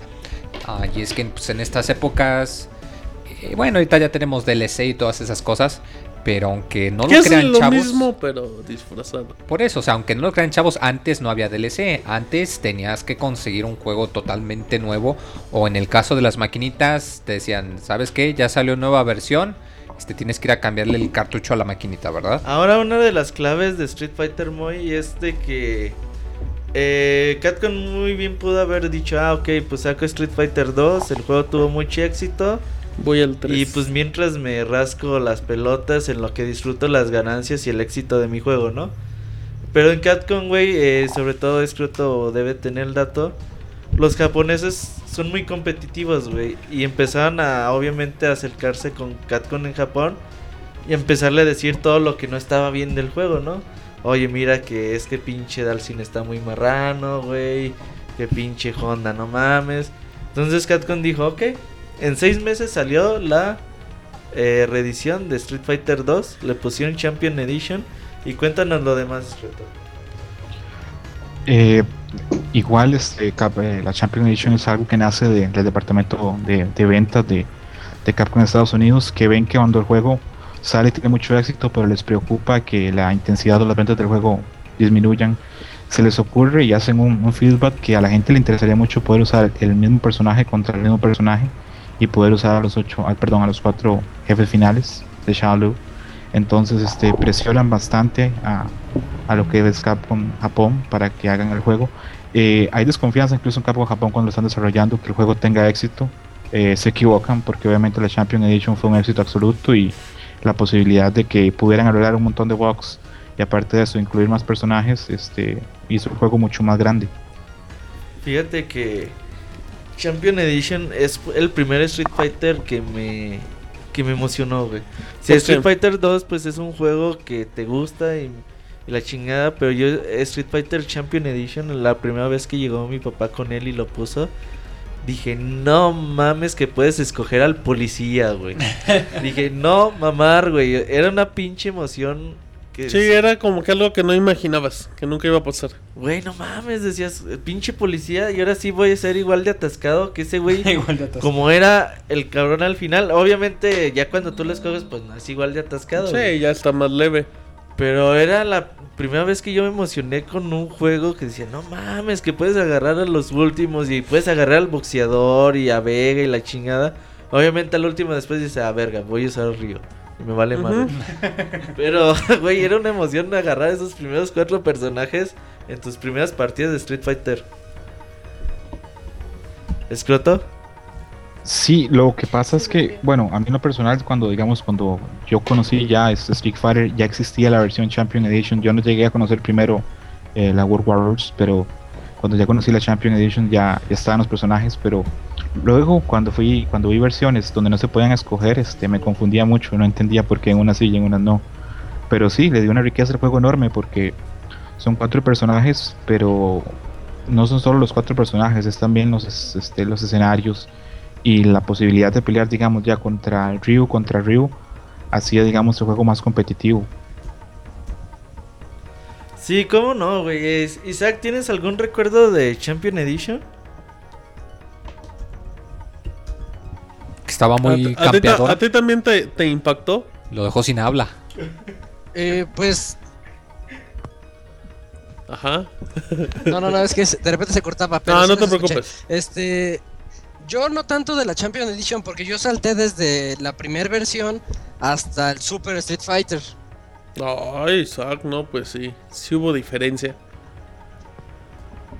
Sí, fue un salto muy grande, por eso no, no viví tanto ese pequeño Lapsus. Pero estás de acuerdo que también como, así como lo comentaba Roberto, como usuario en el primer Street Fighter 2 se te hacía como imposible seleccionar alguno de los cuatro. Ah, claro, era impresionante la primera vez que los podías utilizar y darte cuenta que Bison era de carga, que también que Vega, yo siempre quería elegir el escenario de Vega y que se pudiera trepar en la malla de atrás. Querías colgarte entonces. Ya sé, eh, ya colgó. Yo, lo intentaba y lo intentaba, pero pero no, no se podía. Eh, hijos de su puta madre, yo también lo intenté. Eso, eso te dejaba como que limitado, ¿no? De, ah, pues ya para qué, güey. Pero ¿sabes qué, güey? no te quedabas con la sensación de que no se podía. Te quedas con la sensación de que no sabías cómo De que era muy difícil. Exacto, sí. Decías, güey, tengo que descubrir cómo se hace, güey. Porque seguramente hay un comando. Y te la pasabas brincando lo, sé, Y ahí lo intentas y lo intentas y lo intentas y la verdad es que nunca te sale, güey.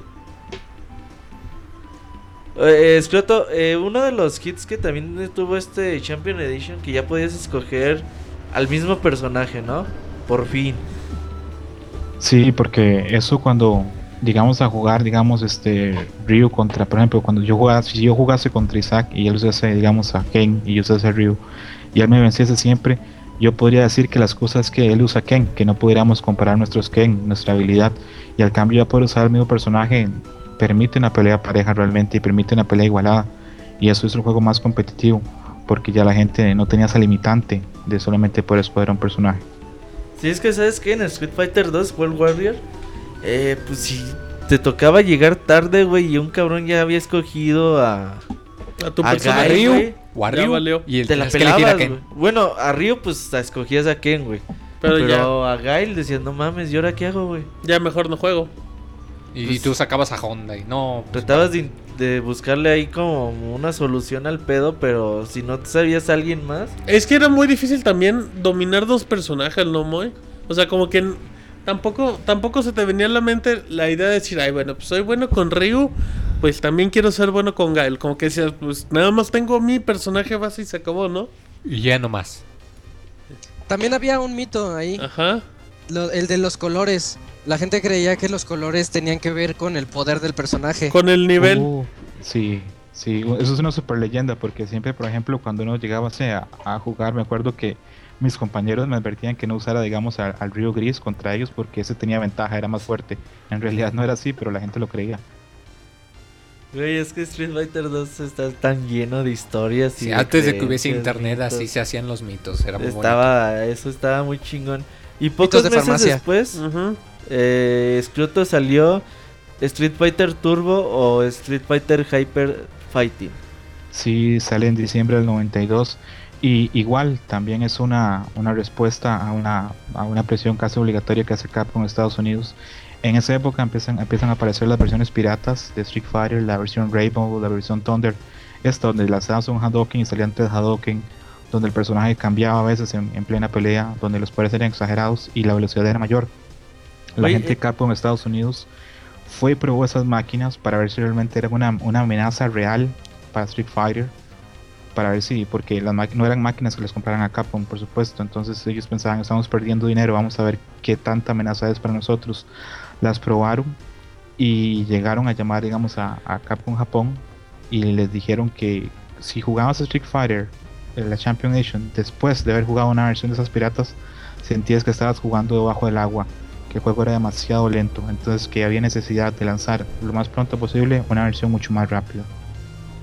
Y ahí es donde nace la, la Turbo. La Turbo, que es, digamos, como la eh, subrayado en negritas, cursiva y con estrellitas, la versión de Street Fighter, que es la Todavía no, de hecho no. ¿No? Todavía le falta. Eh. Es que hay tantas versiones. es que, eso es, hay que explicar muy. De hecho, eh, es Hyper Fighting. Es, en América se conoció como Turbo. y aquí se le aumentó la velocidad a 8 veces. Esto no quiere decir que nada más dijeron, ah, pues le subimos la velocidad 8 veces y vuelvo a sacar. No. Eh, para esto Catcon dijo, ok, pero ¿cómo le hacemos, güey, para que la gente piense que es un nuevo Street Fighter? Pues una de las cosas que se les ocurrió fue cambiarle los colores a los personajes. Entonces ya cuando veías un pinche río con un traje ahí fosforescente. Se te decía otro personaje decías, tal no cual. mames, pues ¿qué es eso, güey? O sea, y ya veías No, que era el otro verde, juego. acá verde reptar, ¿no? Verde fosforescente. O uno rosita. y, Se "Verga, ¿qué es decían- eso? Ajá, sí, o ¿Qué sea, nivel es? Se rompían el molde. un simple detalle, güey, te hace pensar luego, luego que ya era otra versión. Eh, dijeron, ok, pero si le subimos la velocidad ocho veces, pues también vamos a agregarles nuevos eh, poderes, porque pues no mames, pues si seguimos con los mismos, pues ya no. Entonces una de las más afectadas de esto fue Chun-Li. Sí. Chun-Li era la más rápida de los Street Fighter anteriores. Entonces dije, no mames, pues si todos van a ser igual de rápidos que Chun-Li, pues le agregaron un Hadouken a. Chun-Li, que ya es donde dice Scroto que tiene la posición medio sugerente, ¿no, Scroto? Sí, sí. Otro punto de este juego interesante es que el, que rompió relaciones totalmente entre Capcom Estados Unidos y Capcom Japón en lo que respecta a Street Fighter. Capcom Japón, ninguno de, este, del equipo original de, de desarrollo de, Street Fighter 2 quería hacer esta versión. Eh, ni Nishitani, ni, ni Okamoto, ni Funamiso, ninguno quería hacerlo. Todos ustedes en entrevistas actuales todavía se, se lavan las manos de esta versión. Dice que le hicieron a fuerza porque ellos habían este, desarrollado Street Fighter 2 eh, casi con una precisión matemática para que fuese un juego con un nivel de jugabilidad muy alto. Y esta versión Hyper Fighting es una versión que cuando uno juega termina siendo más una versión en la que usted termina tratando de predecir el movimiento del contrario, porque usted no puede reaccionar por la velocidad que tiene. Entonces ellos lo sintieron como un paso hacia atrás en jugabilidad y resintieron siempre que los obligaran a hacerlo. Sí, fíjate que creo que de todas las versiones de Street Fighter 2, la Hyper Fighting es la menos famosa, ¿no, Scroto? La menos popular. Probablemente sea la menos popular. Creo que las más populares serían la Champion Edition, la World Warrior y Super Turbo al final. Fíjate que ahorita en lo que Moy está papaloteando, eh, fíjate Moy, yo tenía la versión turbo de, de Super Nintendo. Y era salió en Super Nintendo. Sí, no, estaba, increíble, güey. Lo, lo, lo peor era cuando regresabas a la, al Street Fighter 2. Que lento se te no, bien güey, se te hacía horrible el juego. Decías, güey, es que está muy lento. ¿Cómo, cómo jugaba esto antes, güey? Era, era imposible, o sea, a mí se me hacía muy difícil regresar ese ritmo tan lento del juego. Ahora- Sí, y, y más por lo mismo de que lo que comenta Scroto, de que eh, el primer juego, pues la velocidad, tú checas el ritmo y ves que, pues, que puedes reaccionar, que si te sabes cómo hacer el Shoryuken con el famoso codazo, pues podías usar el codazo cuando alguien te saltaba, ya luego sale este y no. De hecho, era muy frecuente que al principio, al jugar el turbo, se te acababa el tiempo, porque cuando aceleraban el tiempo, también acelera el tiempo con el que transcurre el round. Entonces no tienes en realidad el minuto y medio, tienes 30, 40 segundos quizá. O sea, el chiste es que también el, el tiempo de los rounds era mucho más rápido. Y pues sí pasaba que te sacaba de donde, ah, chinga, ya se me acabó el tiempo, pero bueno. Ahora, todos estos juegos de Street Fighter 2 de los que hemos hablado salieron en una versión de arcade que- o un sistema de arcade de Capcom que se llama CPC-1. Estos, eh, pues, hagan de cuenta que los CPC-1 son como eh, dos tabletas. La primera tableta es como un CPU Ujú. Y la segunda pues ya es el juego en sí. Entonces, este CPC-1 pues fue muy eh, muy hackeado, luego luego lo craquearon el juego, hicieron versiones piratas. De hecho, seguramente se vendieron más versiones piratas de Street Fighter 2 en el mundo que Street Fighter 2 originales. De hecho, La bueno, piratería fue asquerosa, güey. era, era, no sé si lo, de seguro lo iban a manejar, pero pues ya interrumpo. Cuando salió el especial de, de Capcom, bueno, Street Fighter en Polygon, entre las entrevistas indicaban que en México no había, en su momento no había, la gente no compraba arcades originales, ¿no? O sea, todo era va, piratería. un, un arcade original. Bueno, una. Hablando arcade, pues es el puro juego, ¿no? Sin contar el- la máquina y todo. El puro juego de Street Fighter 2 te costaba mil dólares. Los juegos te los cobraban en dólares. Sí, claro. El dólar en ese entonces en México costaba 3 pesos. Sí, benditos tres pesos. Ok, güey, pero pagar 3 mil pesos Sí, por no, un juego era- de arcade es, yo creo, lo equivalente a pagar hoy en día 30 mil, güey. Mm, si no es que un O poquito más. Más Sin o menos, broncas. güey. Entonces sí que te dijeron, no, pues vale 30 mil, aunque te dijeran, este juego se te paga en un mes, güey. Ajá, no, güey, no, No, no, no, no mames, a- no te voy a pagar 30 mil No- pesos. no te güey, Por eso me arriesgabas. compro un coche, güey. No, con eso compro Y ni 80 mil piratas. O sea, es más. había coches. O sea, ¿no crees que tú llegabas a un a donde vendían arcades?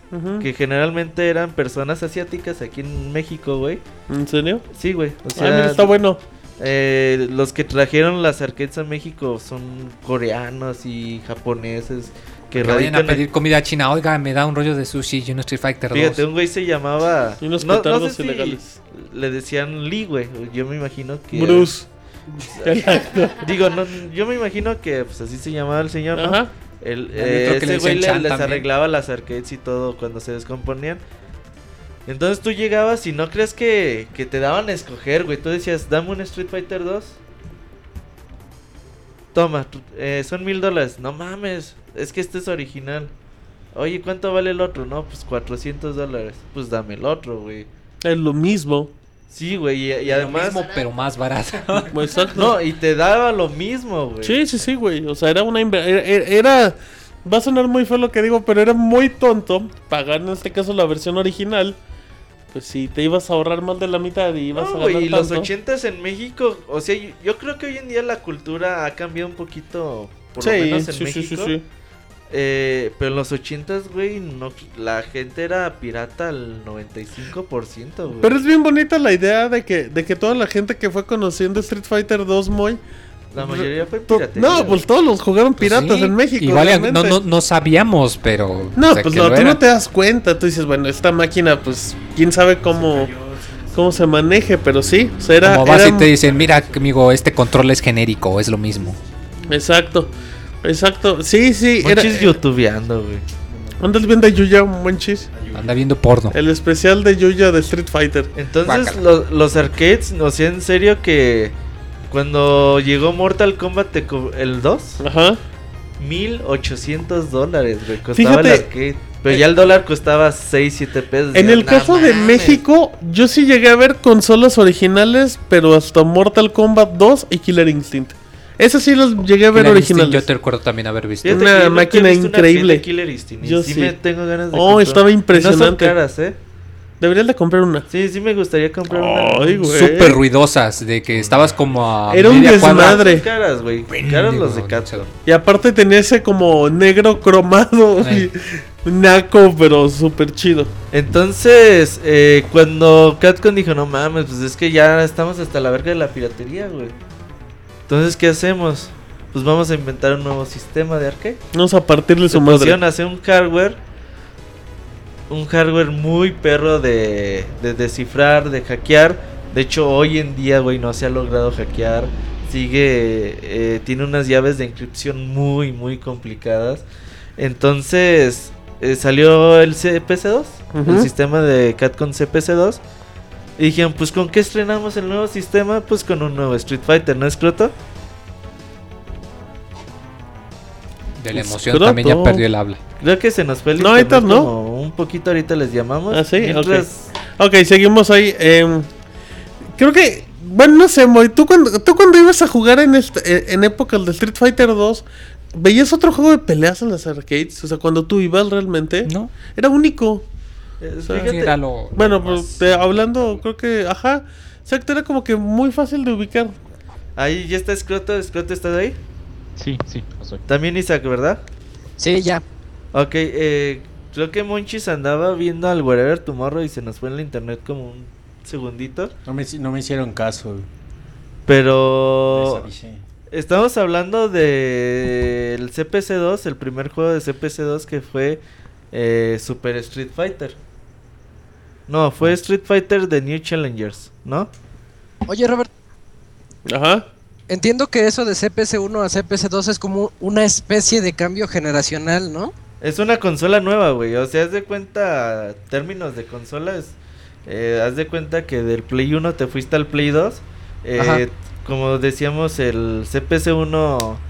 eh, los, los sistemas de, de Capcom se manejan de la siguiente forma: el CPC1 eh, tiene el CPCU, CPCU, CPU eh, abajo y arriba eh, se le conecta el juego.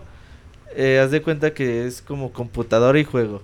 Luego el CPC2 es lo mismo, pero con unas llaves de inscripción más perras y que hoy en día pues, todavía no han sido hackeadas, ¿no? todavía sigue pues la gente ahí, mucha comunidad que trata de conservar las arcades, pues tratando de ver cómo putas le hizo Capcom para encriptar esos juegos para repararlos. Pero, pero, pero, en el caso de, o sea, si no los han podido como que piratear, la gente acá debe comprar el original sí o sí.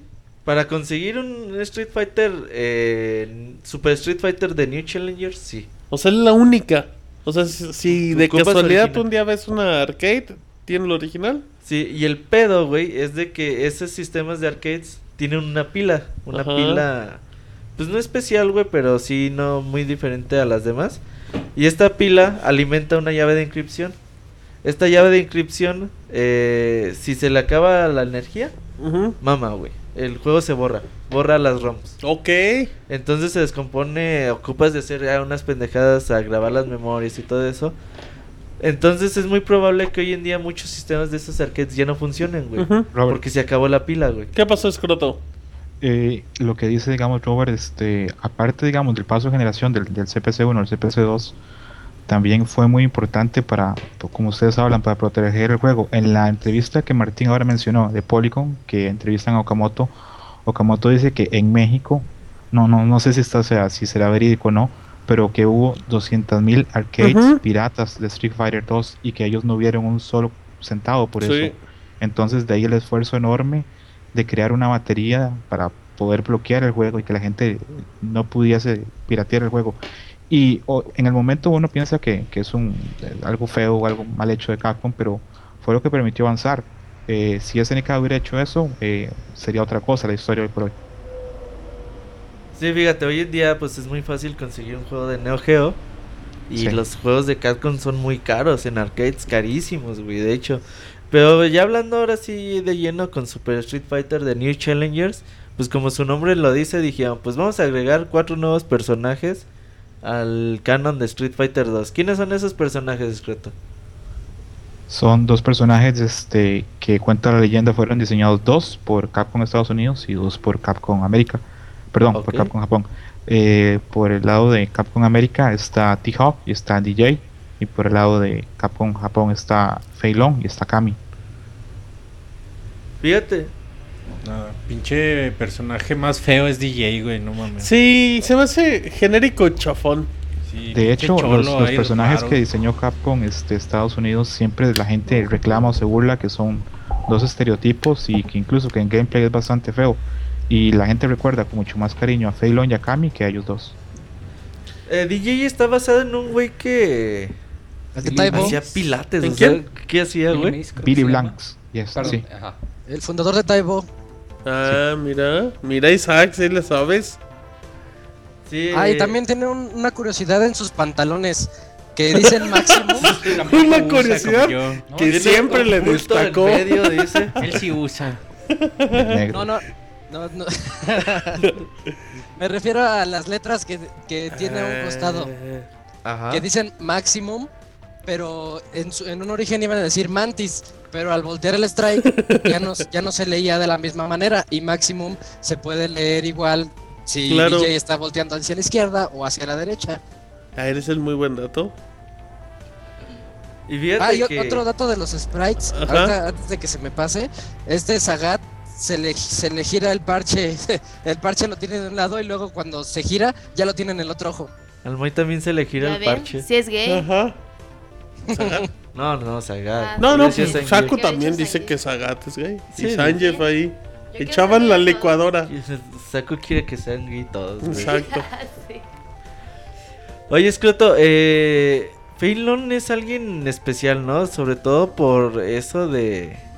Pues haberse basado en Bruce Lee, güey.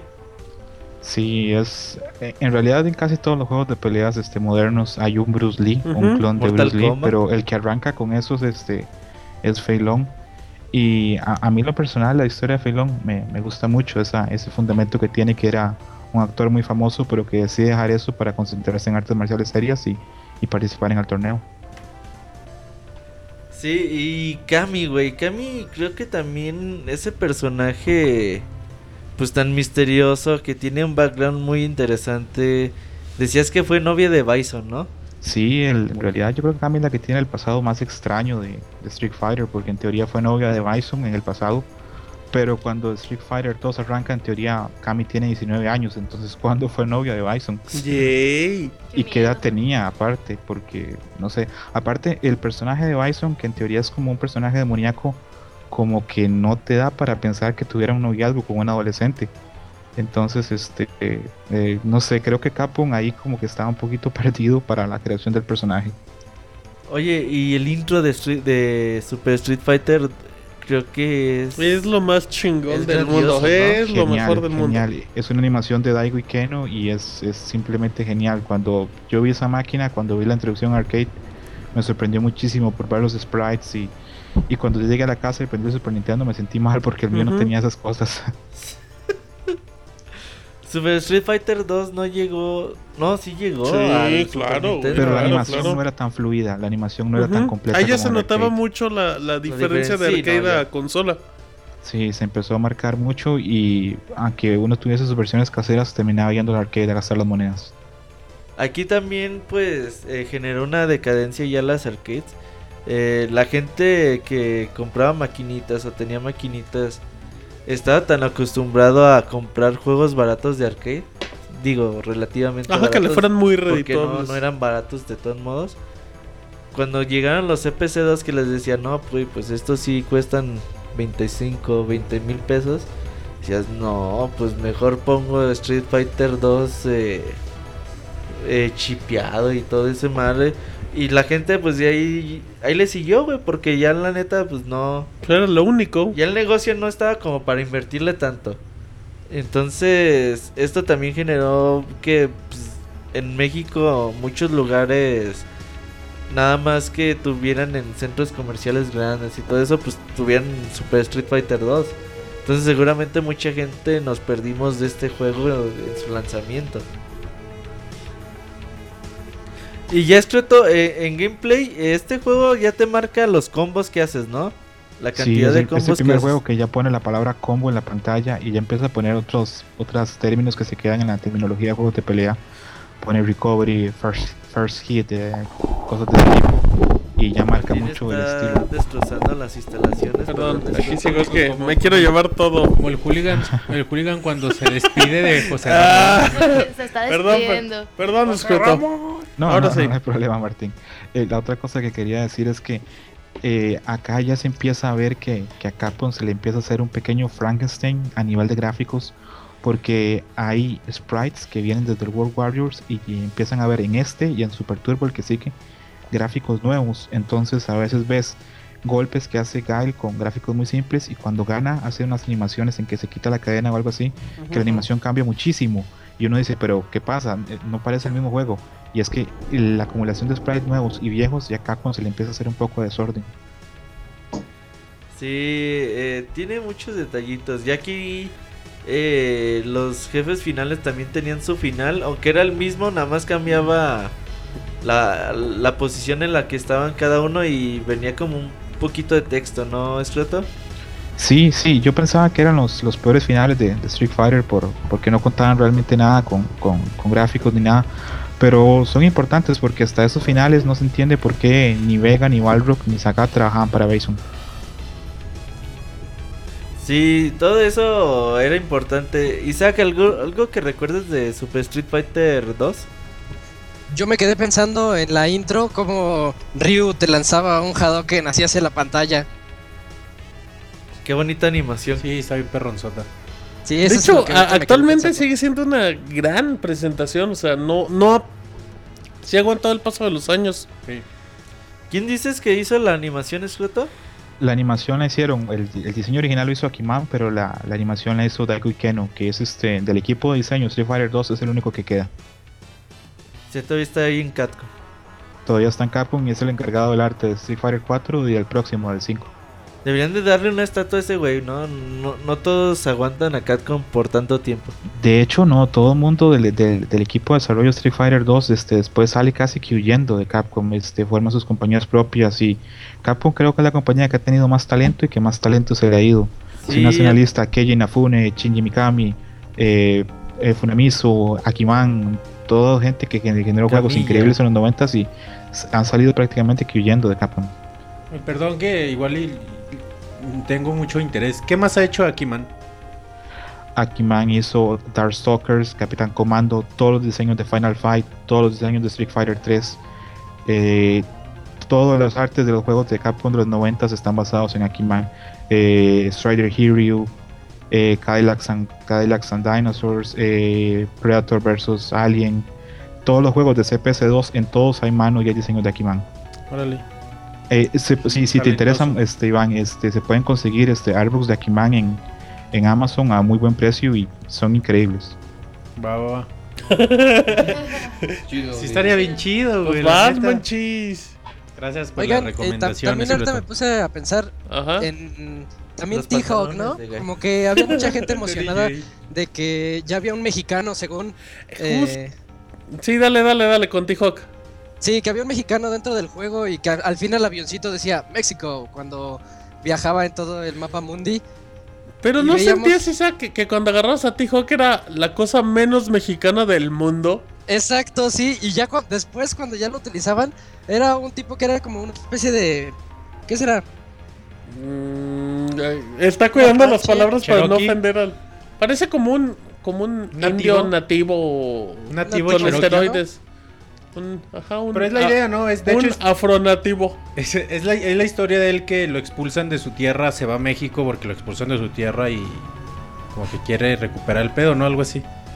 Recupera el Ándale, sí, algo, algo así, pero nosotros ¿Cuál es tu siempre misión? en- Quiero recuperar el pedo. Alguien que edite una imagen acá de cita inspiradora con Monchis y que diga, y se va para recuperar el pedo. Ahora sí, Monchis, Isaac. Enero 2015. No, pero siempre lo, asociábamos como el mexicano. Ajá. O al menos cuando, cuando se armaban las retas decía, ay, ahí está el mexicano, por si lo quieres utilizar, el gigantesco torpe. Era un completo inútil. Era una decepción muy fea. A ¿Sabes mí- qué, güey? Nunca Eh, me ha T-Hawk- gustado. No. T-Hawk, eh, empieza a tener el poder que también más baja en el Super Street Fighter 2, ¿no es cierto? Sí, sí, es el, el personaje a nivel físico más fuerte. Y lo que dice Martín tiene razón, fue el personaje menos popular de, de Super Street Fighter. A pesar de que, digamos, en los torneos que se realizan hoy por hoy, hay gente que ha encontrado mecánicas que lo hacen muy fuerte al nivel de jugar, pero igual a nivel de popularidad fue muy poco popular. Tanto DJ como T-Hawk comparados a Fei Long y Kami, que sí fueron súper aceptados por la gente y a, y a la gente les gustó mucho. Y bueno, eh, después de de Super Street Fighter, a- ¿te acuerdas? No, es de mencionar que Se antes de, pasar a T-Hawk, que lo, que lo mandan a Guadalajara. Sí, hay, hay A pelea. buscar el pedo. A Ajá. buscar el pedo a Guadalajara. El pedo tapatío. Ahí está fuera del teatro de Goyada. Como el Nini. Ah, como el Jonah. Como el Jonah, exacto. Ahí, la- ahí pelea como T-Hawk. el Nini. Buscando el pedo. Oye, Escroto, eh, ¿te acuerdas de los finales de estos personajes? La verdad, Sí, yo no. Sí, claro. Este, el final de Fei Long, por ejemplo, Fei Long, este, es muy bonito, es muy basado en, en Bruce Lee. Le preguntan que si va a volver al mundo de las películas y dice que no, que nunca va a haber una leyenda más grande que el padre y el hijo, en referencia a Bruce Lee y al hijo Bruce Lee, que él va a entrenar para pasar ese conocimiento a una generación después o futura. Es un final bastante noble. El final de Cam, que es extrañísimo, que le pregunta a, a Bison que si sabe algo del, del pasado y Bison le dice que, que sí, que fueron algo, que tuvieron sentimientos y Camille le dice que bueno, que eso ya no importa y que, que ya se acabó y se va con, con su organización militar. Eh, y luego el final de T-Hawk es en que T-Hawk eh, vence a, a Bison y recupera la tierra y vuelve con, con la familia y con su pueblo. Y con su Y pedo. el- exactamente. y el final de DJ, que para mí es el peor final de, de todo Street Fighter, que es que después de vencer a Bison se hace popular y famoso y se hace un cantante alrededor del mundo. Mira. Bueno, De muy- reggaetón. Ajá, leguetón. Puede ser. Y ya después de Super Street Fighter, pues dijo Capcom, pues vamos haciendo el último juego de, de Vamos Street Fighter. despidiéndolo. Hicieron una puta maravilla de juego, güey. Super Street Fighter 2, creo que El mejor. para que lo sigamos jugando hoy en día, 21 años después de que salió ese título, es porque algo tiene y porque realmente está bien hecho. Eh, hace poco tuve la oportunidad de, de comprar el juego original y en serio que las retas se hacen muy muy buenas. O sea, todos los días que antes de que empecé, empiece el podcast, el Moy llega y echamos ahí unas partidas y la verdad es que te diviertes muy bien, ¿no? También Moy? juegan Street Fighter. güey. Exacto. Muy. No quedó, está. Monchis, no quedó. No, no, no, no era eso. Lo- que- no, sí, no, sí, lo que... dije, güey. No, Sí. sí, lo que pasa es que el Monchis de baboso le puso una moneda que no era No, y se le quedó atorada. Tampoco te enojes, Moy.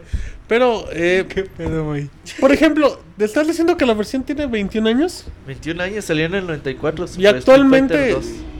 ¿cuál Turbo. es el precio estándar de lo que puede costar eso? Super Street Fighter 2 Turbo de arcade, 5 mil pesos. ¿Te costó eso? No, en ¿Menos? Japón cuesta menos. Ah, bueno. Pero pues. la versión japonesa. Pero está bien, güey. O sea, es lo mismo, güey. O sea, nada más trae los textos en De hecho, hasta, sí, hasta creo que está más difícil. Hasta es, aprendo güey. japonés, dice Beto. Eh, el pedo, güey, es que obviamente para traerles un desmadre, güey. Sí, pues para sí. comprarles un desmadre. Es más fácil importar a Piroshi que, que, que te lo manden. Entonces, pero la verdad vale mucho la pena un Super Street Fighter 2.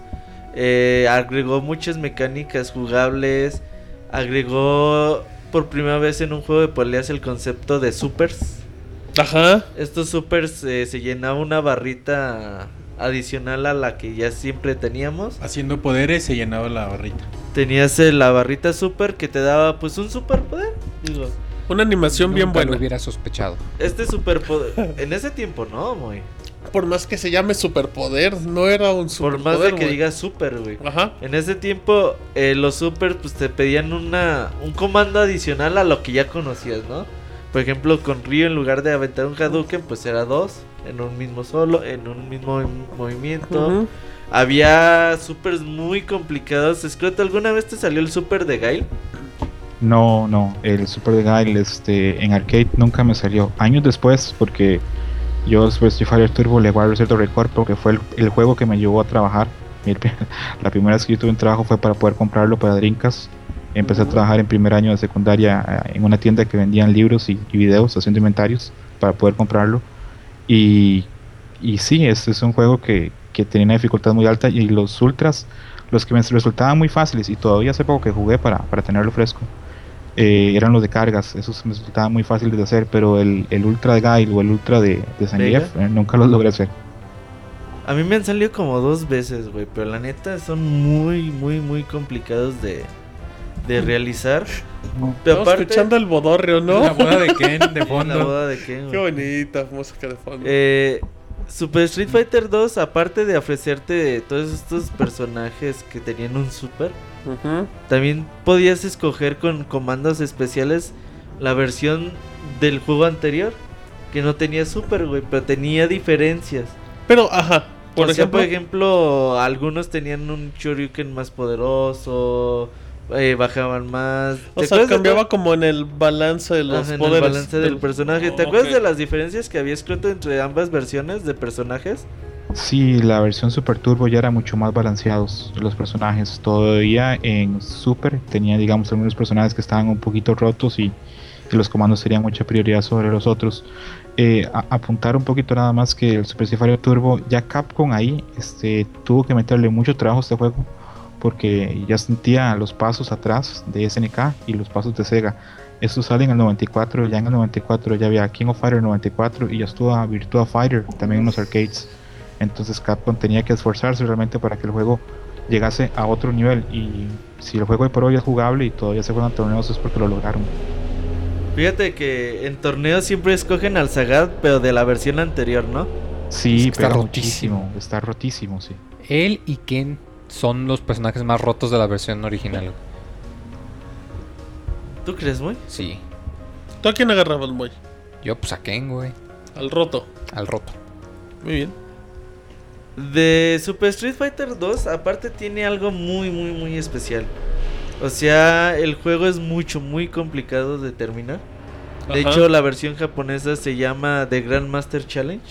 Capcom tenía mucho esa idea en ese tiempo de hacer juegos que se llaman Grandmaster, güey. Por ejemplo, tienen un Tetris que se llama Grandmaster. que son como versiones quiere más decir difíciles que es la versión para güeyes que, para expertos. que quieren sufrirle un rato para terminar. De hecho, yo no he terminado Super Street Fighter 2 con serio? una ficha, güey. Ah, ok, ok. Entonces, eh, sí es muy complicado de terminar. Entonces, eh, Super Street Fighter 2 tiene también algo muy, muy chingón. La animación de al principio es la misma, pero ya tiene como que otras cinemáticas Sí. diferentes. Ves a Chun-Li, ves a Kami. Kami sacando la lengua, ¿te acuerdas? Sí, de hecho yo por mucho tiempo pensaba a quién le sacaba la lengua a Kami. Al final pensé que era Bason. Mm, Yo nunca pensé a quién le sacaba la lengua a mí, fíjate.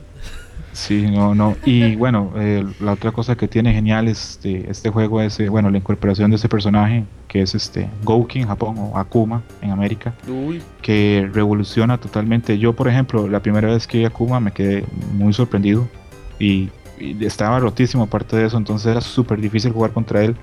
Y en lo personal, yo cuando lo vi, este, la mitología de Street Fighter cambió, porque hasta en ese momento yo sentía que las historias de Street Fighter era buena, pero con la aparición de Akuma me parece que va a un paso más y se hace mucho más profunda y tiene un trasfondo más interesante. al llegar a Kuma es como si llega el diablo, ¿no? Sí. Es que fíjate que, o sea, aparte de que Super Street Fighter 2 Turbo es difícil, eh, Akuma te sale sola, solamente si haces algunos perfects, si Ujú. los mates, si matas con supers a los rivales y si no continúas en el juego. Si es muy complicado que te salga Akuma, güey. Y aparte de que dices, ok, ya llegué a contra Bison y ves cómo llega Akuma, derrota a Bison de un solo golpe, dices, Sí. no mames, pues quién es ese, güey. Y además también desde el punto de vista del gameplay, Akuma está rotísimo. O sea, porque de hecho el, el juego...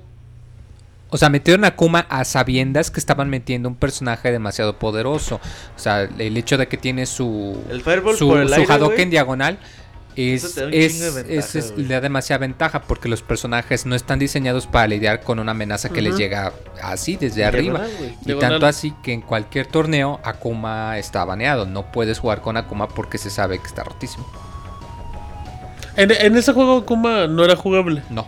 Sí, sí es jugable. Ah, no, sí, perdón, sí, con una secuencia. Pero fíjate que, aunque yo sé la secuencia, nada más me ha salido una vez, güey. O sea, es muy difícil. Es que tienes que estar, eh, para sacarlo, tienes que poner el cursor en T-Hawk. Tres segundos, No, cambia pues, a Gai. ¿quién? Tres segundos, cambia Kami. Tres segundos, cambia Ryu. Y Mm. cuando pasan esos tres segundos, aprietas Start y los tres botones de puño. Y en teoría te debe salir, güey. Pero no, a mí es muy cabrón calcularle el tiempo, güey. Ya. Sí, es O sea, súper de que complicado el dices comando. uno, dos, tres y te cambias. Y entonces tienes que hacerlo en un timing muy exacto para que te salga este Akuma. Oye, Isa- eh, nada más paréntesis. Isaac, ¿qué pensaste Sí. cuando viste Akuma? No, yo también estaba impresionado. Parece como si fuera un demonio y llega siendo su poder característico, ese que como que nubla la pantalla y mata a Bison. Y creo que Bison se queda tirado atrás, ¿no? Sí, ahí lo deja medio muerto. Está tirado mientras te peleas y eso también era un detalle así como que, como dices Croto, algo bien oscuro, algo Era muy no creepy, ¿no? en Street Fighter. ¿Escroto?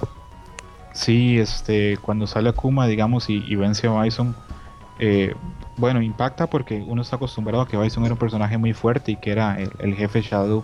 Entonces, cuando piensas que alguien llega y lo vence así en segundos, es, es impactante para los jugadores. Aparte de eso, eh, cuando uno ya lee un poquito más de la historia de, de Akuma, y por ejemplo, ese Fireball aéreo que tiene, es unas técnicas maestras que solo tiene la gente de, que ha pasado al lado oscuro, al, al Dark Shadow, se vuelve más rica la historia todavía de Akuma y yo tampoco he logrado hacer el comando para, para poder sacarlo. Lo he logrado usar, pero en, en versiones este, modificadas. Y sí, está muy, muy roto. Sí, el otro día que, que lo saqué, güey, avancé muy, muy fácil en el juego. ¿Así lo pudiste sacar? Sí, el otro día hace 4 o 5 días. lo Avanzaste fácil, pero no lo acabaste. No, no lo acabé, güey. O sea, avancé cuatro manos más de lo que hago normalmente. Ok, ok. Pero sí. Oye, ahorita que mencionas eso, también Ajá. no, no platicamos de la pantalla de continuo. Oye, ese es buen dato, güey. Platica al respecto. Es que era algo muy padre cuando te vencían, salía tu personaje todo golpeado y una cuenta regresiva así como si fuera estilo box y abajo una frase motivacional que era la que decíamos de Chun-Li, por ejemplo, de que no no no, pero no te rindas hasta el último momento o cosas así. Y era algo también muy característico cuando ya te vencían su grito de derrota y además el- la pantalla de continuo. Sí, ese, ese pinche narrador, güey, que te dice, nine. Ajá. Ey", Como de y tú boxeo. dices, verga, güey, pues yo quiero continuar y no tienes fichas. En México en ese entonces usaban fichas así como ¿La rondana? dobladas, güey. Ajá. Que nada más las podías meter de una forma, güey. No mames, qué pinche pedo.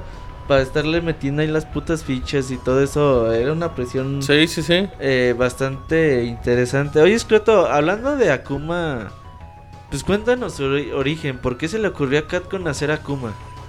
Eh, en realidad, este, la historia atrás de Akuma siempre se ha hablado que es este por la broma que hizo eh, IGN, IGN, perdón, de EGM. EGMS. Ok, Sí, desconozco el nombre. Realmente. Sí, sí. Ok, siempre se dijo que era por, por, por esa broma que hicieron en, en un día de día de bromas, en April Fool's Day, que decían que este publicaron una revista donde se dio aquel error de traducción porque los textos para Street Fighter versión americana se tradujeron eh, del japonés al chino y del chino al inglés. Entonces se confundió el Dragon Punch con Shenlong. Entonces este Ryu da un mensaje de que tienes que vencer a Shenlong para tener un chance de poder vencerme.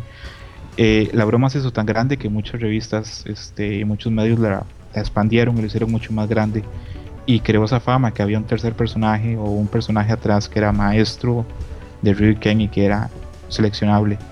Eh, Capcom aprovecha, aprovecha esa idea, así como aprovechó los bugs para crear el Fireball de fuego y aprovechar para, para hacer los combos, aprovecha esa idea e incluye un personaje que no es el maestro, pero termina siendo el hermano del maestro que, según la historia, mató al maestro. El maestro de la Katsensu siempre tiene que tener ese collar de cuentas que anda este Akuma. Y si Akuma lo anda en esos momentos es porque en teoría mató al maestro y le arrebató el collar. Eh, Se ve muy bonito y lo quiero para mí. ¿Sabes dónde cuentan esa historia muy padre, Scroto? En la última serie de Street Fighter Legacy. Sí, súper recomendado. Este, y de Akuma podemos decir que tiene técnicas propias como la que decía ahora este Isaac, el Rolling Demon, que es este, eso que la pantalla se pone en blanco o en negro y él avanza y de repente el oponente está muerto. Que según la historia de Street Fighter, la única persona que lo ha logrado bloquear es Gen. Y técnicas que son propias de los maestros este, del Dark Hado, como el Fireball aéreo, que Ryu Ken no lo tiene en ningún Street Fighter. Solamente en la versión esta de Marvel vs. Capcom, pero ya eso es otra cosa. Sí, que ya luego Capcom, cuando sale Street Fighter 4, dice, híjole, ¿qué creen? Resulta que el maestro no andaba muerto, andaba de parranda. Entonces ya son dos personas que han aguantado. Aunque Ah, Street Fighter 4 es antes de Street Fighter 2. ¿Qué pasó, No, Isaac? El orden No, es es 1, Street Fighter. 2, 4 y 3. ¿Sí, Scroto? Sí, este, Ah, va sí. así 1, 2, 4 y 3 exactamente. En teoría el 5 va a ser después del 3.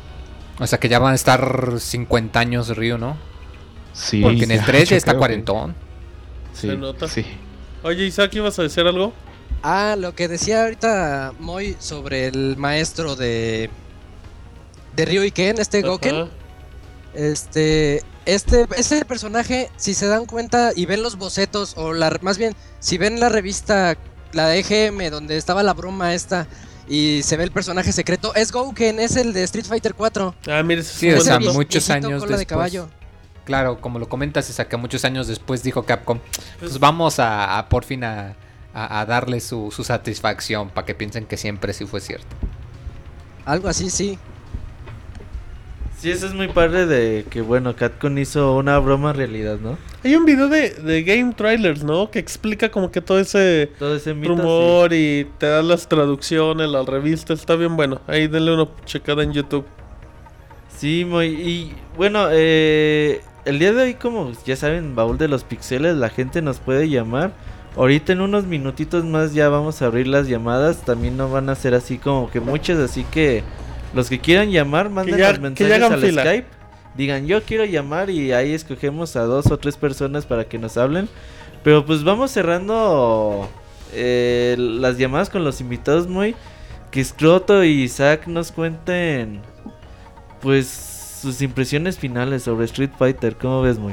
A ver, a ver, suelten las, las opiniones. Ay. Y los demás dijo también, dice. Ajá, dijo los otros, pero por DM. Isaac, Street Fighter 2, eh, tus conclusiones. Pues yo lo que puedo decir acerca de él es que es un juego que gracias a un bug o a algunos errorcitos popularizó y estableció lo que son las bases del juego de peleas moderno y bueno de todos los tiempos ya que conocemos. Eh, es muy padre recordarlo porque es el juego también con el que muchos, a los que nos gustan los juegos de peleas, es con el que pues prácticamente todos iniciamos, al menos los de mi generación, que creo que es el caso de todos aquí. Y, y bueno, es una evolución. Mucha gente se queja ahorita de que, ah, sale el nuevo, el, Ultra Street Fighter, salió el Arcade Edition y todo eso. Pero ahorita que lo recordamos, nos damos cuenta de que son, en tres años sacaron seis títulos diferentes de Street Fighter en, en los, al inicio de los noventas.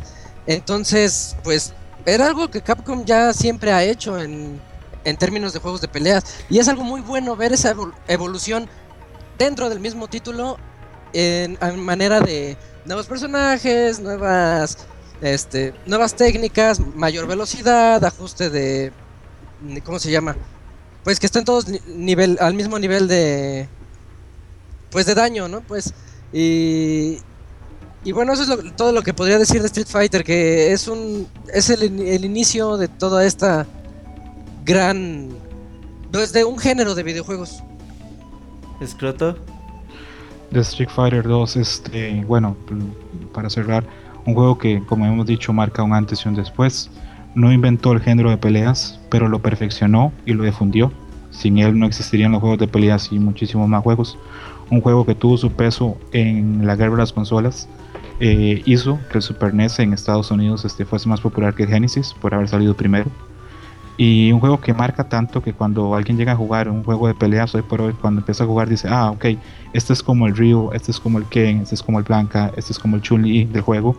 Y eso quiere decir que los personajes y los diseños pasaron más allá del simple diseño, se volvieron arquetipos. Y tan fuerte es el diseño de los personajes de Street Fighter 2 que si SNK podía cambiar los personajes cada año, Capcom no pudo hacerlo. Han pasado veintitantos años y Ryu sigue usando el mismo traje porque el diseño es tan bueno que los fans no quieren que cambie. Entonces así de bueno es el juego.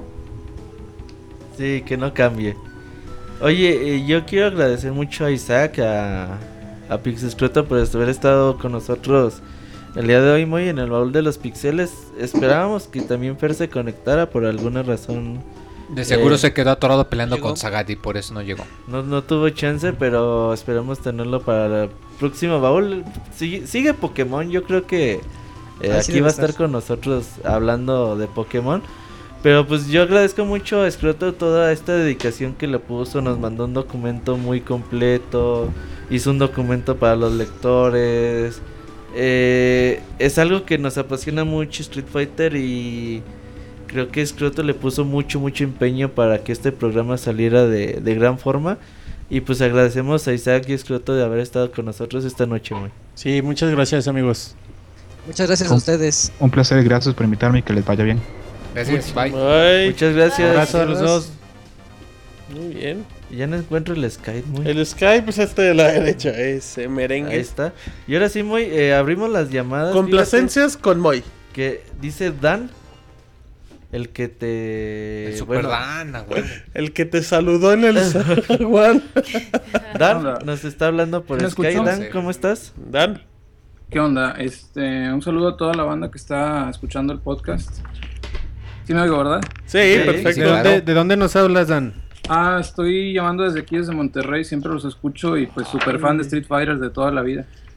Cuéntanos, Dan, ¿qué te dice a ti Street Fighter 2? ¿Dónde lo conociste? No, pues la historia es, es parecida a la, de, a la de muchos. Lo empecé a jugar cuando estaba muy chico con mis hermanos lo teníamos en Super Nintendo, nos gustaba mucho ir a las arcades y pues me acordé de algunos detallitos, como por ejemplo el típico cerillito que estaba ahí, ¿no? O el vaguito que, te decía, yo te paso el jefe, yo te lo paso y, dame chance, ¿no? También me acuerdo mucho que se usaba mucho que jugaban como que en pandillas, había así como que grupitos de cinco y como que el jefe de la pandilla era el que mejor jugaba, entonces ponía la, ponía su chamarra encima del joystick del arcade para que no vieras los movimientos que estaba haciendo. Ah, ese es muy bueno, ese es cierto. Y eso se aplicaba también mucho en Mortal Kombat cuando los fatalities no eran conocidos. Eh, lo hacían mucho ellos. Así como que, no, pues no, no te voy a dejar que veas cómo, cómo va el fatality. ¿Cuál era tu personaje, Dan? Pues me gustaba mucho Gail porque tenía como que, como que la facilidad de hacer combos. Siempre me gustó mucho. Fíjate que este danos cuenta de las mañas que había en las arcades, güey. Es que neta. Era un arte, era todo un arte. Yo creo que Street Fighter 2 por eso también era tan competitivo, ¿no? ir a los arcades no representaba perder dinero. Y tú querías jugar y veías un chingo de cola, entonces decías, o si no, si no reto, no juego. O tengo que llegar a una hora que está... Me van a, pueden ganar en dos minutos y ya pierdo mi ficha. No mames, yo iba a los arcades con dos pesos, güey. Ajá. Me ganaban mis dos pesos en cinco minutos, güey. ¿Y, ya? no mames, pues ¿qué voy a hacer? Pues ahí te quedas toda la pinche tarde viendo, güey. Pues y así, pues veías que los demás llegan con dinero y pues tú te la pelabas, güey. Porque realmente no tenías con qué, con qué jugar. Y ahí tratabas de aprender cómo jugar y pensabas y decías, oye, y a lo mejor si agarra este personaje le puedo ganar y le puedo ganar. Y tratas como que de mejorar día a día, de ser, eh, tratar de calmarte, de no ser así como decir, no, no mames, pues ya me va a ganar, entonces muevo los botonazos. Ajá, entonces dices, ok, a ver si me Pues está bien chingón porque cuentas como toda esa meditación de estoy leyendo los movimientos. Pero al final llegas y valías madres con tus dos pesos también. O sea, era muy fácil. Era muy difícil que todo lo que veías como que lo... Te tardabas mucho en agarrar sí, claro, ocupabas entrenar, güey. O sea, a mí me pasó con Kino Fighters 97, güey.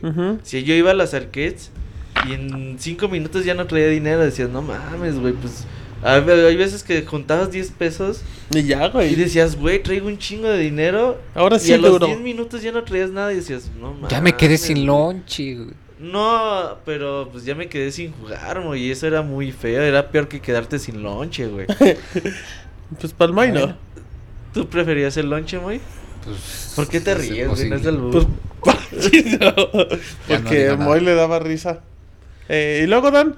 Ya colgó. Ah, no, no aquí estoy. No, pues les podría decir muchas cosas. Este. Cuéntanos una anécdota así muy particular que un día me reventaron una silla en la espalda mientras jugaba o algo así. Pues les voy a platicar algunas cosas rápido. Por ejemplo, les quiero recomendar mucho a los que sean así fans o, gente que realmente esté muy interesada en esto porque creo que ha sido muy padre todo lo que nos hemos puesto a platicar aquí, sobre todo Pixescroto se aventó unos datos impresionantes, yo no sé en dónde los, los leyó, yo empecé como que a adentrarme mucho en Street Fighter porque me compré el, rincón del pago. un disco de PlayStation 1 que se llama Capcom Generations. Es una colección y está muy buena porque haz de cuenta que trae como que World Warrior, Champion Edition y Hyper Fighting. Entonces, si tú terminas uno de los tres, se desbloquean datos. y trae datos muy padres. Trae la cuestión de la, del rebalanceo, así la historia. Trae, no, no trae videos, pero sí está muy padre. Eh, y pues creo que esa es una buena anécdota. O sea, cuando me empecé a entrar en Street Fighter fue cuando compré ese, ese disco. Y, y, como que empecé a, interesarme más, como que me llamó más la atención ver la complejidad, además de que es es el juego que más he tenido. O sea, lo he tenido en Game Boy Advance, lo he tenido en PlayStation 1 PlayStation 2, Super Nintendo, hasta tengo el Street Fighter 2010 que no tiene nada que ver, pero claro. Pero dice Street Fighter. Ajá, pues es Street Fighter, sale el Ken así, se va a ser Ken. Muy bien, mira, pues un fanaticazo de Street Fighter, muy. Sí, no tan el extremo de tatuarse a Ryu en las partes posteriores como Roberto, pero sí. Yo tengo Ryu tatuado en el brazo izquierdo. ¿Qué tienes? Que les enseñe la foto. Que tiene Río tatuado en el brazo izquierdo. Mira, mira, mira Que mande foto, ¿no, muy? Claro que sí. Tú que ya te echaban de loco. playera, no, muy en el brazo. Sin pantalones, no te preocupes. Ok, mira, muy bien, para que veas. Eso sí es fanatismo. Ahora sí, muy. Oye, Dani, ¿y qué tal eres para jugar competitivamente? Pues me gusta mucho jugar Street Fighter desde siempre. Ahorita en el 4 uso mucho a Zangief y a Honda. Me, me dio por usar así como que grappling personajes así de agarres. Pero en las versiones clásicas utilizo mucho a Gail y a Ryu. ¿Qué pasó, Roberto? no, mira. Estás eh, oyendo a eh, vamos a llevar... eso es muy bueno, muy, andar como cambiando de, versiones y también como que agarrar otro tipo de personajes y que te das cuenta que a lo mejor que, que había otro personaje con el que dominas mejor que el que creías que era el original. Bueno, pues entonces... Oye, Dan. Ya Sí. Dile a la gente dónde te puede encontrar en Twitter, Facebook. Algo ah, así. Bueno, este, en Twitter me pueden encontrar en arroba dxashura. en ah, Facebook estoy como Dan Ashura. Así salgo con una jugando arcade de Mortal Kombat. Sale con una pañoleta roja o algo así. Dice Mike que si no tienes Tinder. No, no, no. Mejor, si eres fan de Street Fighter, ponte la foto de Dan Hibiki, mejor. La tenía, pero luego se ríe. No, ese, ese güey no la hace.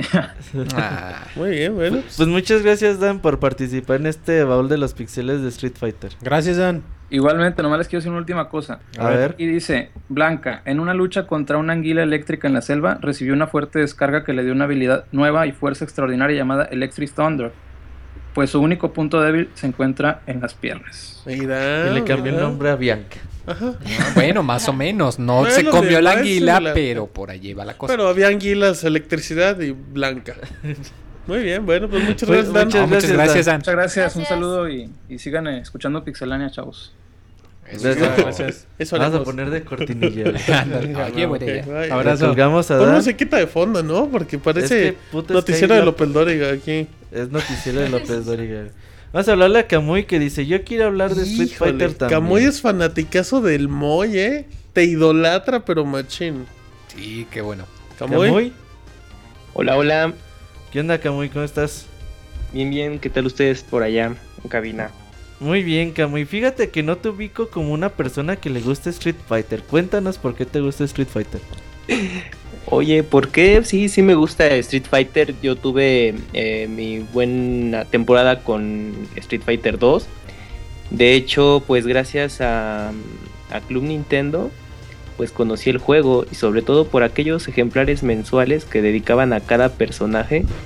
Pues simplemente pues llamaba mucho mi atención ese juego y obviamente pues en las maquinitas o arcadias que había en cada, cada tienda de la esquina pues lo, eh, lo veía y pues decía, no, pues es que ese juego es, el- es lo máximo, ¿no? Y pues yo tuve acceso a la versión casera en Super Nintendo, donde ya lo pude jugar a fondo, pues gracias a un día de Reyes que lo pedí. Y entonces pues ya pude, pues ahora sí que desquitar todo lo que no, no pude en su momento en Arcadias con la versión casera. Y pues pasé mucho tiempo jugando y, pues lo que llegué a, a aprender del juego lo agradezco mucho por una edición especial que sacó Club Nintendo de Street Fighter en la cual pues te contaban cómo hacer cada combo y vencer a cada personaje en aquel entonces. Y era, era bastante bueno y ahí aprendí ya lo esencial del, juego.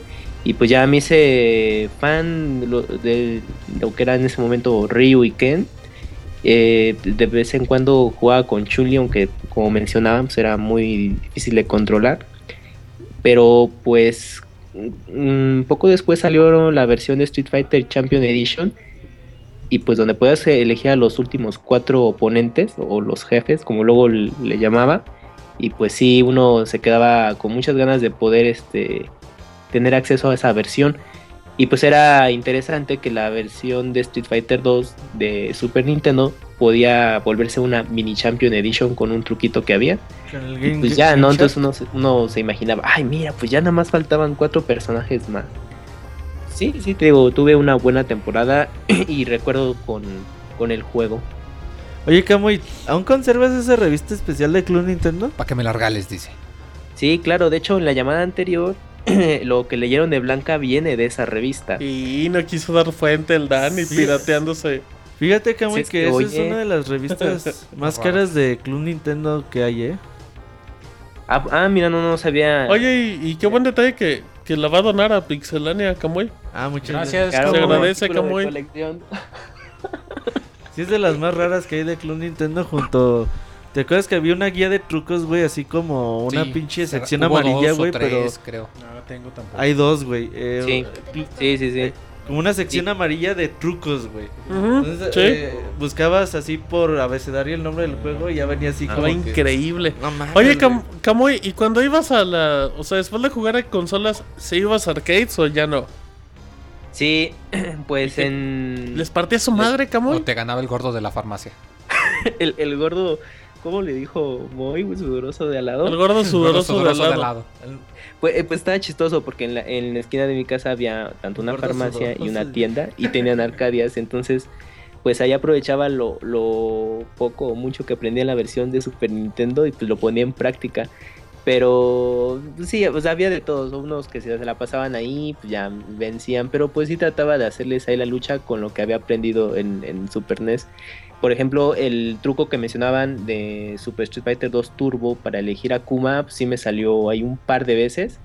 Y dije, ay, mira, pero pues como era la sorpresa de, de no creer que te había salido ese personaje, pues, pues no duraba muy poquito y no llegaba el tipo que Híjole. llegaba a retar. Oye, ¿cómo? ¿Y le seguiste con los siguientes juegos de peleas o ahí te quedaste? No, sí, pues de hecho mi serie favorita en Street Fighter fueron las versiones Alpha o Zero, como se conocieron aquí. Híjole, son increíbles. Sí, yo jugué mucho la, la primera y era increíble hacer ese pequeño truco que homenajeaba a la película animada de Street Fighter 2 de jugar Ryuken contra Bison. Entonces, este, yo jugué mucho esa, esa versión y pues para mí era eh, de mis favoritas. Y pues ya obviamente seguí. No, Street Fighter 3 ya no me tocó tanto.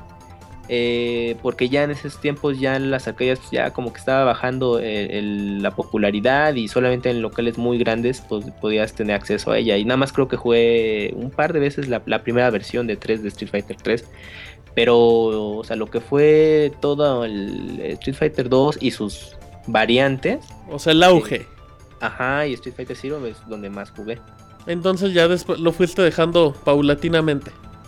Sí, porque ya no era tan común y luego en las versiones caseras, pues bueno, si solamente tenías consolas de Nintendo, pues ya eh, esas versiones habían migrado a Dreamcast o a PlayStation 1. Y pues ya después, bueno, mm, salió la antología de Street Fighter para PlayStation 2. Entonces pues ya ahí por fin pude probar un poco más la Street Fighter 3 y decir, ah, mira, pues este sí estaba bastante interesante el juego. Pero pues ya, ya fue muchos años después. Y sí, pues, todavía hay de vez en cuando Street Fighter 4 y su versión arcade, pues ahí la estamos jugando. Mira, el Kamui salió. Salió Street ¿Salió? Fighterero, güey, no sabía Ajá, yo. Salió. Se lo calla, es que Fighter Believer. Sí, Kamui nunca habla de Street Fighter en No, no, Twitter. no. Yo dije, no. Hashtag hasta- Hadouken for Life. Oye, pues es que hasta yo jugaba la versión de Street Fighter Alpha 3 de Game Boy Advance. Oye, esa, esa versión Buena. dicen que está bien bonita, ¿verdad? Sí, no, Muy es que es increíble cómo pudieron meter todo ese juego en ese cartuchito de Sí. Game Boy Advance. Sí. Y, y es, es que yo jugué, bueno, yo tengo la Street Fighter, no, Street Fighter Alpha el 2 que salió para Super NES. Uy. Y no, y no, pues ya se le siente ahí que el Super Nintendo ya no lo aguantaba tanto. No, pero tú ves los gráficos y dices, ¿cómo le hace para que el Super Nintendo se vea así? Pero sí se ve bien lento. Eh, sí, exactamente, sí, ya, ya el- el- la velocidad del juego sí bajaba. Y pues obviamente Street Fighter 3, pues, en, pues no en PlayStation o en arcade, ¿no? Pero ya en Game Boy Advance es donde tuve contacto con esa entrega y estaba muy divertido porque un amigo en ese entonces en universidad entre clases, pues ahí jugábamos este en- eh, previo a las clases y no, pues para mí es la versión favorita de portátil esa versión. Muy Oye, bien. Sí. escroto que nunca ves los torneos con nosotros. Qué mal agradecido eres, Kamui. Dice en el chat que ni ibas a la escuela, que no Ajá. mientas. Es que no valora, ¿verdad? No, no, pues para nada, sí, de vez en cuando no, no soy eh, muy adepto a seguir los Evo, pero pues sí me entero ahí de qué va y todo esto. Oigan, pero también, bueno, sí mencionaron las versiones, la versión de Street Fighter 2 de Game Boy, pero dicen los que saben que se jugaba horrible, ¿no? Bueno, por la falta de botones, pero que aún Sí. así no, no quedó bastante bien. No, como pues que eran juegos muy limitados y muy lentos y pues no, era más como quedaba como en buena idea, no muy adaptarlo, pero Como pues algo, hasta ahí. ay, qué bonito. Pero, oye. Se veía bien el juego, sí, pero... se, se ve muy coqueto, pero pues ahí quedaba. Exacto. Yo igual y... Algún día me va a poner la misión de conseguir todos los ports de Street Fighter, güey. Hay No, unos pinches no ports que bien raros, güey, para. TurboGrafx. Para y MS2, yo Amiga, creo. Para el Jaguar. Eh, sí, güey, para 3DO. MS2. Entonces, El, el Ninteltron. me gustaría conseguir todas esas versiones de Street El Fighter. Polystation. Uy, De Street uy. Fighter raras, güey, que hay en el mercado para consolas así, pinche amiga, güey, y todas esas. A ver qué. No más, güey, por. Por ver qué tiene. Por gastar dinero. Ajá, pues, para que sea el dinero, pues para comprar. En efecto, Kamui. Oye, di- recuérdale a la gente dónde te puede encontrar en redes sociales y jugar contigo Street Fighter. Ah, pues me pueden encontrar en Twitter como arroba camuy-270 ahí para echar el cotorreo y pues ya si se organiza algo en Street Fighter, pues con todo gusto. Y pues quienes quieran probar ese clásico de arcade, pues hay mil y un formas ahora. Bueno, la versión de Wii eh, tenía la ventaja que se jugaba en línea. eh, Este, El Super este- Street Unos Fighter, adelantados a su época, esos de Nintendo. Sí, oye, pues era un plus que la versión de Sí, no, Super no, está increíble. Mejor Pero, si pues, bueno, eso ya- ya el- fue. Pero pues sí, o sea, eh, conozcan este, este clásico y pues ya están en remasterizaciones HD y todo, pues ya, o lo pueden cambiar al modo clásico y pues ya conocer un poco de la historia de esos juegos. ¿Ibas a decir algo más? No, sí, lo que comenta Sí, como que que la versión HD del remix que trabajó Capcom con los fans, que la música le hicieron los fans de ese remix y que y como dice como y que puedes cambiar los sprites acá modernos o los originales. Ese juego le fue tan bien muy que gracias a él existe Street Fighter 4. Sí, muchos dicen lo mismo. Sí, le, le fue muy muy bien a eh, Super Street Fighter HD Remix. Remix. Y pues muchas gracias Kamui por participar con nosotros el día de hoy. Al contrario a ustedes por esta llamada y pues un saludo a todos y a, lo- a los Villegas. Uy, el Team Villegas, ¿eh? Son- Team Villegas. Somos la pandilla del Team Ah, ¿tú Villegas. eres del Team Villegas? Sí, jugamos a Smash y Mario Kart. Ahí, únanse. Al Team Villegas. Al. Team Villegas. No quiero ser del Team No quieres ser Villegas. parte del equipo No tengo Villegas. internet, güey. No, Mi pues casa. nada, manches. No tienes pedigrí, como diría Monchi. Pues muchas gracias. Kamui, nos vemos. No, Johnny Witte. Gracias, Gracias, nos vemos, güey, como- gracias. Fíjate que la corté como un antes. Como dice, oye, Juan, tengo algo importante. Alguien se metió a mi. Perdón, Kamui. ¿Ya Oye, nadie? pues ya nadie nos quiere llamar. Entonces, Pues ya con esto vamos a, a Vamos a darle cierre. programa que los invitados como Martín nos diga qué sus conclusiones de Street Fighter 2. Fíjate, yo, yo tengo una anécdota, güey, cuando jugué el... Pues creo que Street... La primera vez que jugué Street Fighter, güey, fue la versión... Fue el cartucho de, de Super Nintendo. Y yo me acuerdo que... eh, a mí siempre... Bueno, en este caso a mi hermana y a mí siempre nos rentaban un juego el fin de semana. Y me acuerdo que nos gustaba mucho Final Fight, pues que pues era un juego para dos y era de Capcom y así. Y yo me acuerdo muy bien, güey, que cuando, que cuando salió Street Fighter, pues vi... Y como que de inicio, pues los personajes se me, se me hacían muy parecidos a Final Fight. Entonces yo me acuerdo, güey, que pues evidentemente ya jugaba, jugaba con mi hermano, güey, pues llevamos ahí la, la reta, güey. Y, y ese día que lo, que lo rentamos, me acuerdo que él se va. Y dije, bueno, pues voy a buscarle el modo campaña al juego, güey. Porque yo decía, este pinche Street Fighter es un Final Fight, güey. Debe de ser dos pinches personajes. Y ahí me tienes, güey, como media hora buscándole en opciones. No le entendía ni más. Se me metía al versus, güey. Me metía al modo. Y decía, güey, nada, me está saliendo el modo de pelea. Pero quiero el, el modo normal. Porque yo no estaba acostumbrado, güey. O sea, a mí no se me hacía como que lógico que, un, que nada más. O sea, incluir nada más las peleas como un solo juego. Tú decías, pues las peleas es como un extra, ¿no? Yo así lo veía. Y sí, güey, yo me acuerdo mucho que le, que le batallé un chingo. Y no, no, no comprendía en ese tiempo por qué alguien hacía un juego completamente de peleas y no tenía como campaña o algo así. Dices Trota que cuentes la anécdota de la película. Ah, sí, güey. eh, también de niño. ah, Yo tenía la costumbre cuando me. Ya era, no sé, pues Navidad o tu cumpleaños que te daban dinero. Yo siempre tenía la costumbre de decirle a mi familia, vámonos todos al cine y yo pago, güey. Sí, güey, siempre lo hacía, se, se me hacía bien bonito. Entonces me acuerdo que. Qué bonito. Gracias. Ternurita. Cosita. Y creo, que, y creo que una vez, para después de un cumpleaños, salió la película de Street Fighter. Le dije, vámonos a ver la película de Street Fighter. Venía una prima y todo. Y, la, y era la función de las 9 de la noche en, en un cine que está acá por el centro, que estaba ya en esta, creo. Y llegamos, güey, a la sala, ya bien chingón, ya con nuestras palomitas, güey. Y eran esas salas, pues, pues grandes, como de 200, 300. Llegamos, güey. Nadie en la pinche sala. Decimos, bueno, pues ahorita, ahorita va a empezar, güey. De repente, pues llegó, vimos que llegó una pareja que creo que acabaron fajando. Pero toda la película, güey, vacío el pinche cine, güey. Yo así como que, ay, no Pero eso mames. es muy normal en Aguascalientes, ¿no? Pues, no, güey. Yo a las películas que Y iba más en siempre. los 90, güey. No, güey, perdón, pero yo a las películas que iba siempre, siempre Si ibas a las de la. India María, esas llenaban. Me iba a ver el Rey León, güey, atascado hasta su madre y todo eso. Pero sí, me acuerdo Iba- que fue. ¿Cómo se llama el pinche cinema? ¿Cuál, cuál? Avenida París. Plus, güey. La del cine de París. Variedades.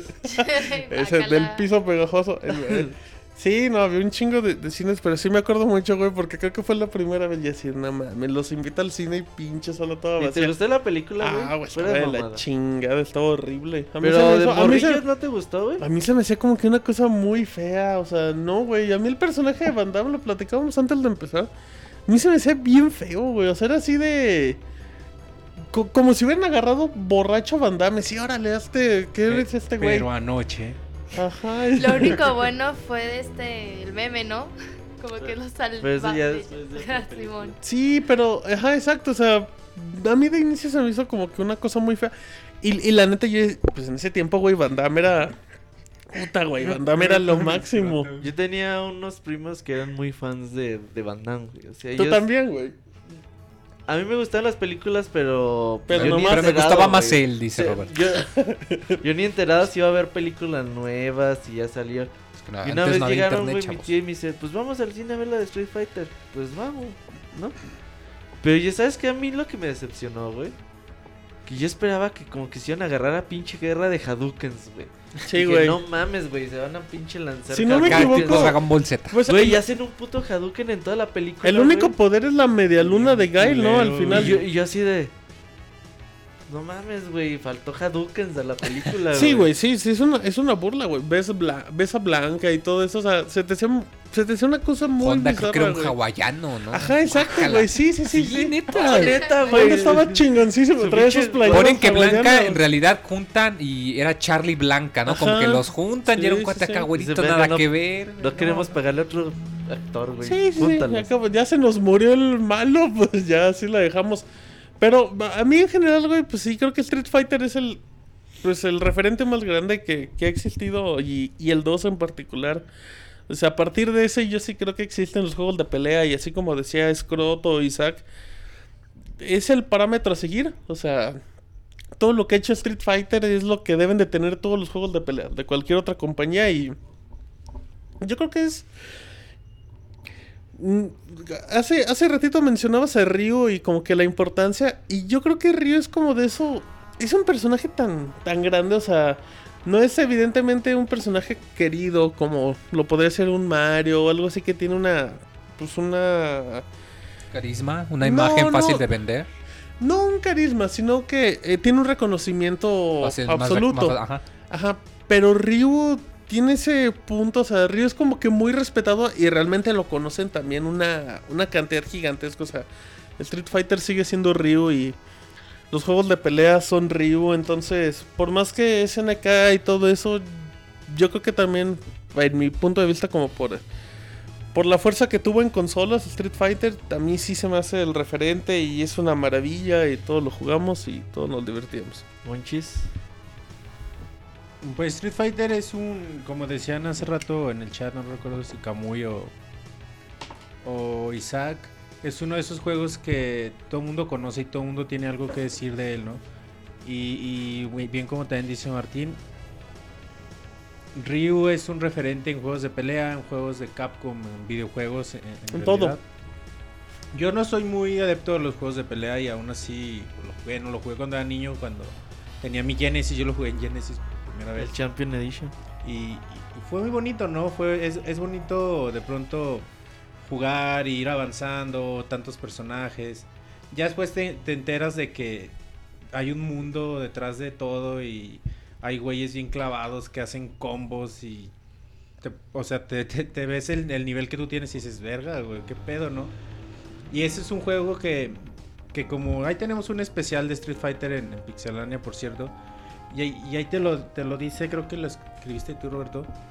Es un juego que te incita a, seguir mejorando siempre, ¿no? Yo me di cuenta este mes que estuve jugando Street Fighter que, que en verdad, o sea, te, te alienta a seguir echándole ganas, a mejorar cada vez más, hacerte mejor con tu personaje, aprender más combos. Es como aspiracional, ¿no? Y es algo muy padre, te sale un combito y te emocionas y te dan ganas de que te salgan dos seguidos y... Es que qué bonito es, güey. eh, Y luego te salen las papas y el refresco con el combo y... Ah, sí. ¿No? Rompiste el momento mágico. Bueno, Rompiste el momento. Perdón, continúa. Monchis. Ya iba a llorar, güey, y tú la cagas, güey. No, y es eso, güey. Es, es ese tipo de juegos. Si bien te digo, yo no soy muy adepto de- a los juegos de, de pelea, sí me doy cuenta porque Street Fighter es lo que es y, y por qué la gente es- tan clavada en ello, ¿no? Y por qué va a seguir siendo un éxito mientras los jugadores sigan queriendo mejorar en ello. Saku. Saku que guácala. clavar en el chat. Este Street Fighter 2.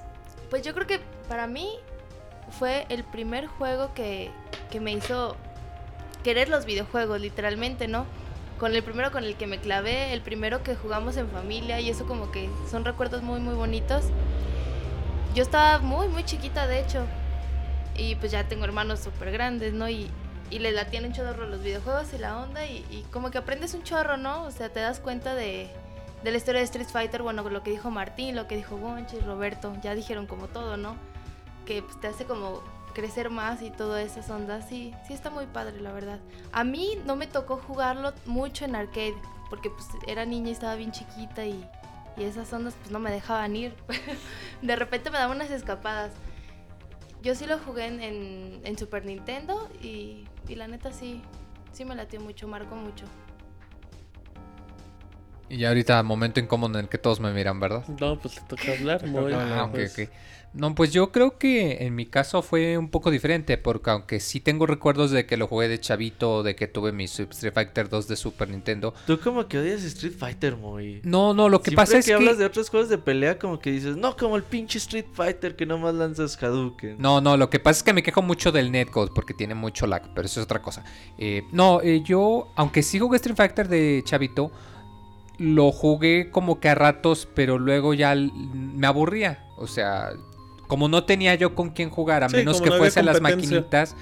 Y vuelvo lo mismo, antes no había internet, chavos. Eh, me, me llegó a aburrir. Y durante muchos años, pues sí, estaba medio al pendiente. Escuchaba, oye, que ya va a haber un Street Fighter 3 y yo ni en cuenta. Creo que no supe que hubo un Marvel contra Capcom como hasta por ahí por el 99, 2000, creo. Sea, estaba yo muy desconectado. Y no fue hasta hace como 5 o 6 años que empecé a ver videos en YouTube y ver, ah, pues Street Fighter 4 y qué es esto, a ver, y qué es esto del Sonic y toda la cosa.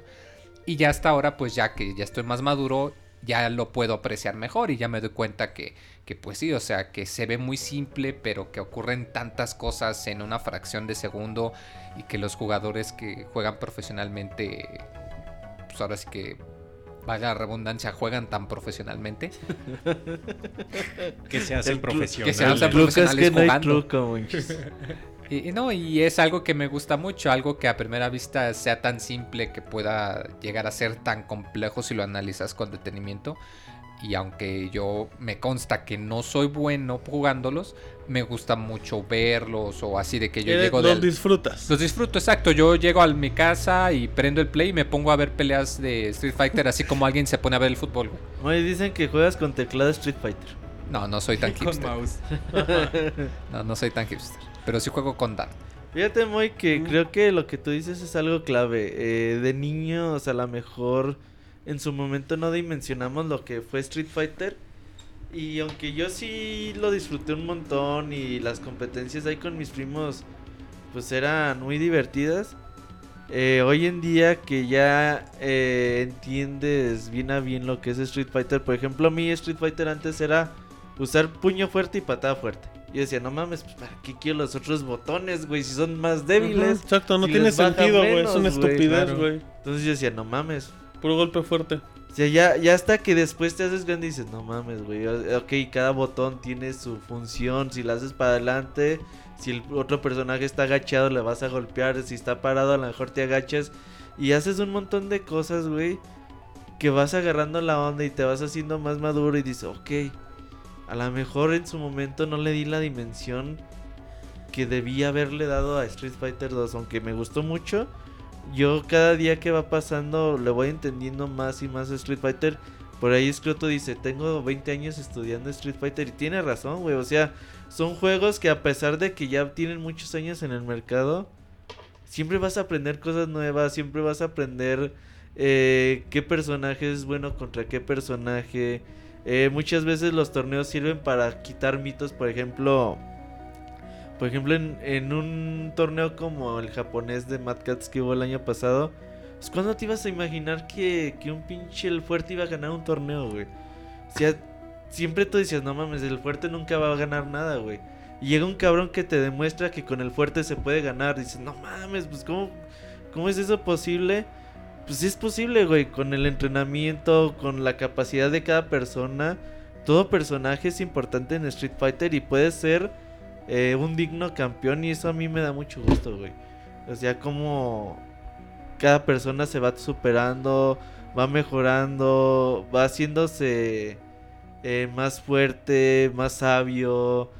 Todo eso es muy, muy valioso en Street Fighter. Es como un juego, es como jugar Reading Heaven, güey, pinche Street Fighter. O sea, de apretar los botones en el tiempo indicado, Ritmo. como en Reading Heaven. Creo que eso lo hace muy, muy valioso, güey. Y un juego que no te da para jugarlo años y años y años.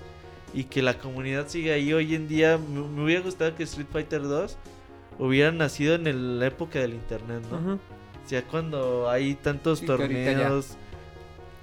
Cuando hay tantas formas de interactuar con todos, ¿no? Hubiera estado muy chingón también eso, güey. Pues bueno, yo creo que entonces ya con esto podemos dar por terminado el baúl.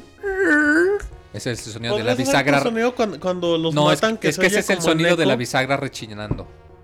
Ah. ¿O cuál dices? El de... Ajá, exacto, el eco bien. El sonido de, de, de Yo, que güey. no mames. Perfect. Que cuando se oye perfecto, güey, te sientes. En la cima del mundo. Bueno, entonces este baúl de los pixeles yo pienso que fue perfect. Y pues ya con esto eh, nos despedimos. Eh, como dice como Roberto, el el próximo mes va a ser Pokémon. Pokémon azul, amarillo, rojo. El que quieran jugar. Si tienen alguno de los de Advance, pues... Eh, vale, vale. no hay pedo. Sí, aunque ya tiene más cosas, pero. Pero si eh, primera generación nada, ay, el gallo, primera generación. Y pues con esto nos despedimos. Esto fue Street Fighter 2. A nombre de Martín, Roberto, eh, Monchis, Monchis, Monchis, Saco, Isaac. Isaac, ¿Cómo, Escroto, ¿Cómo suspiras Escroto cuando Dan, que, se llama Próculo, güey, en realidad. Próculo Oh, escroto. Ah. Ya eliminaste el misterio. Ajá, Próculo escroto. Bueno, si lo escucharon en el podcast, callados, ¿eh? va a ser secreto de los que nos escucharon completo. Eh, yo soy el Pixemoy y hasta la próxima. Bye. Bye. Bye.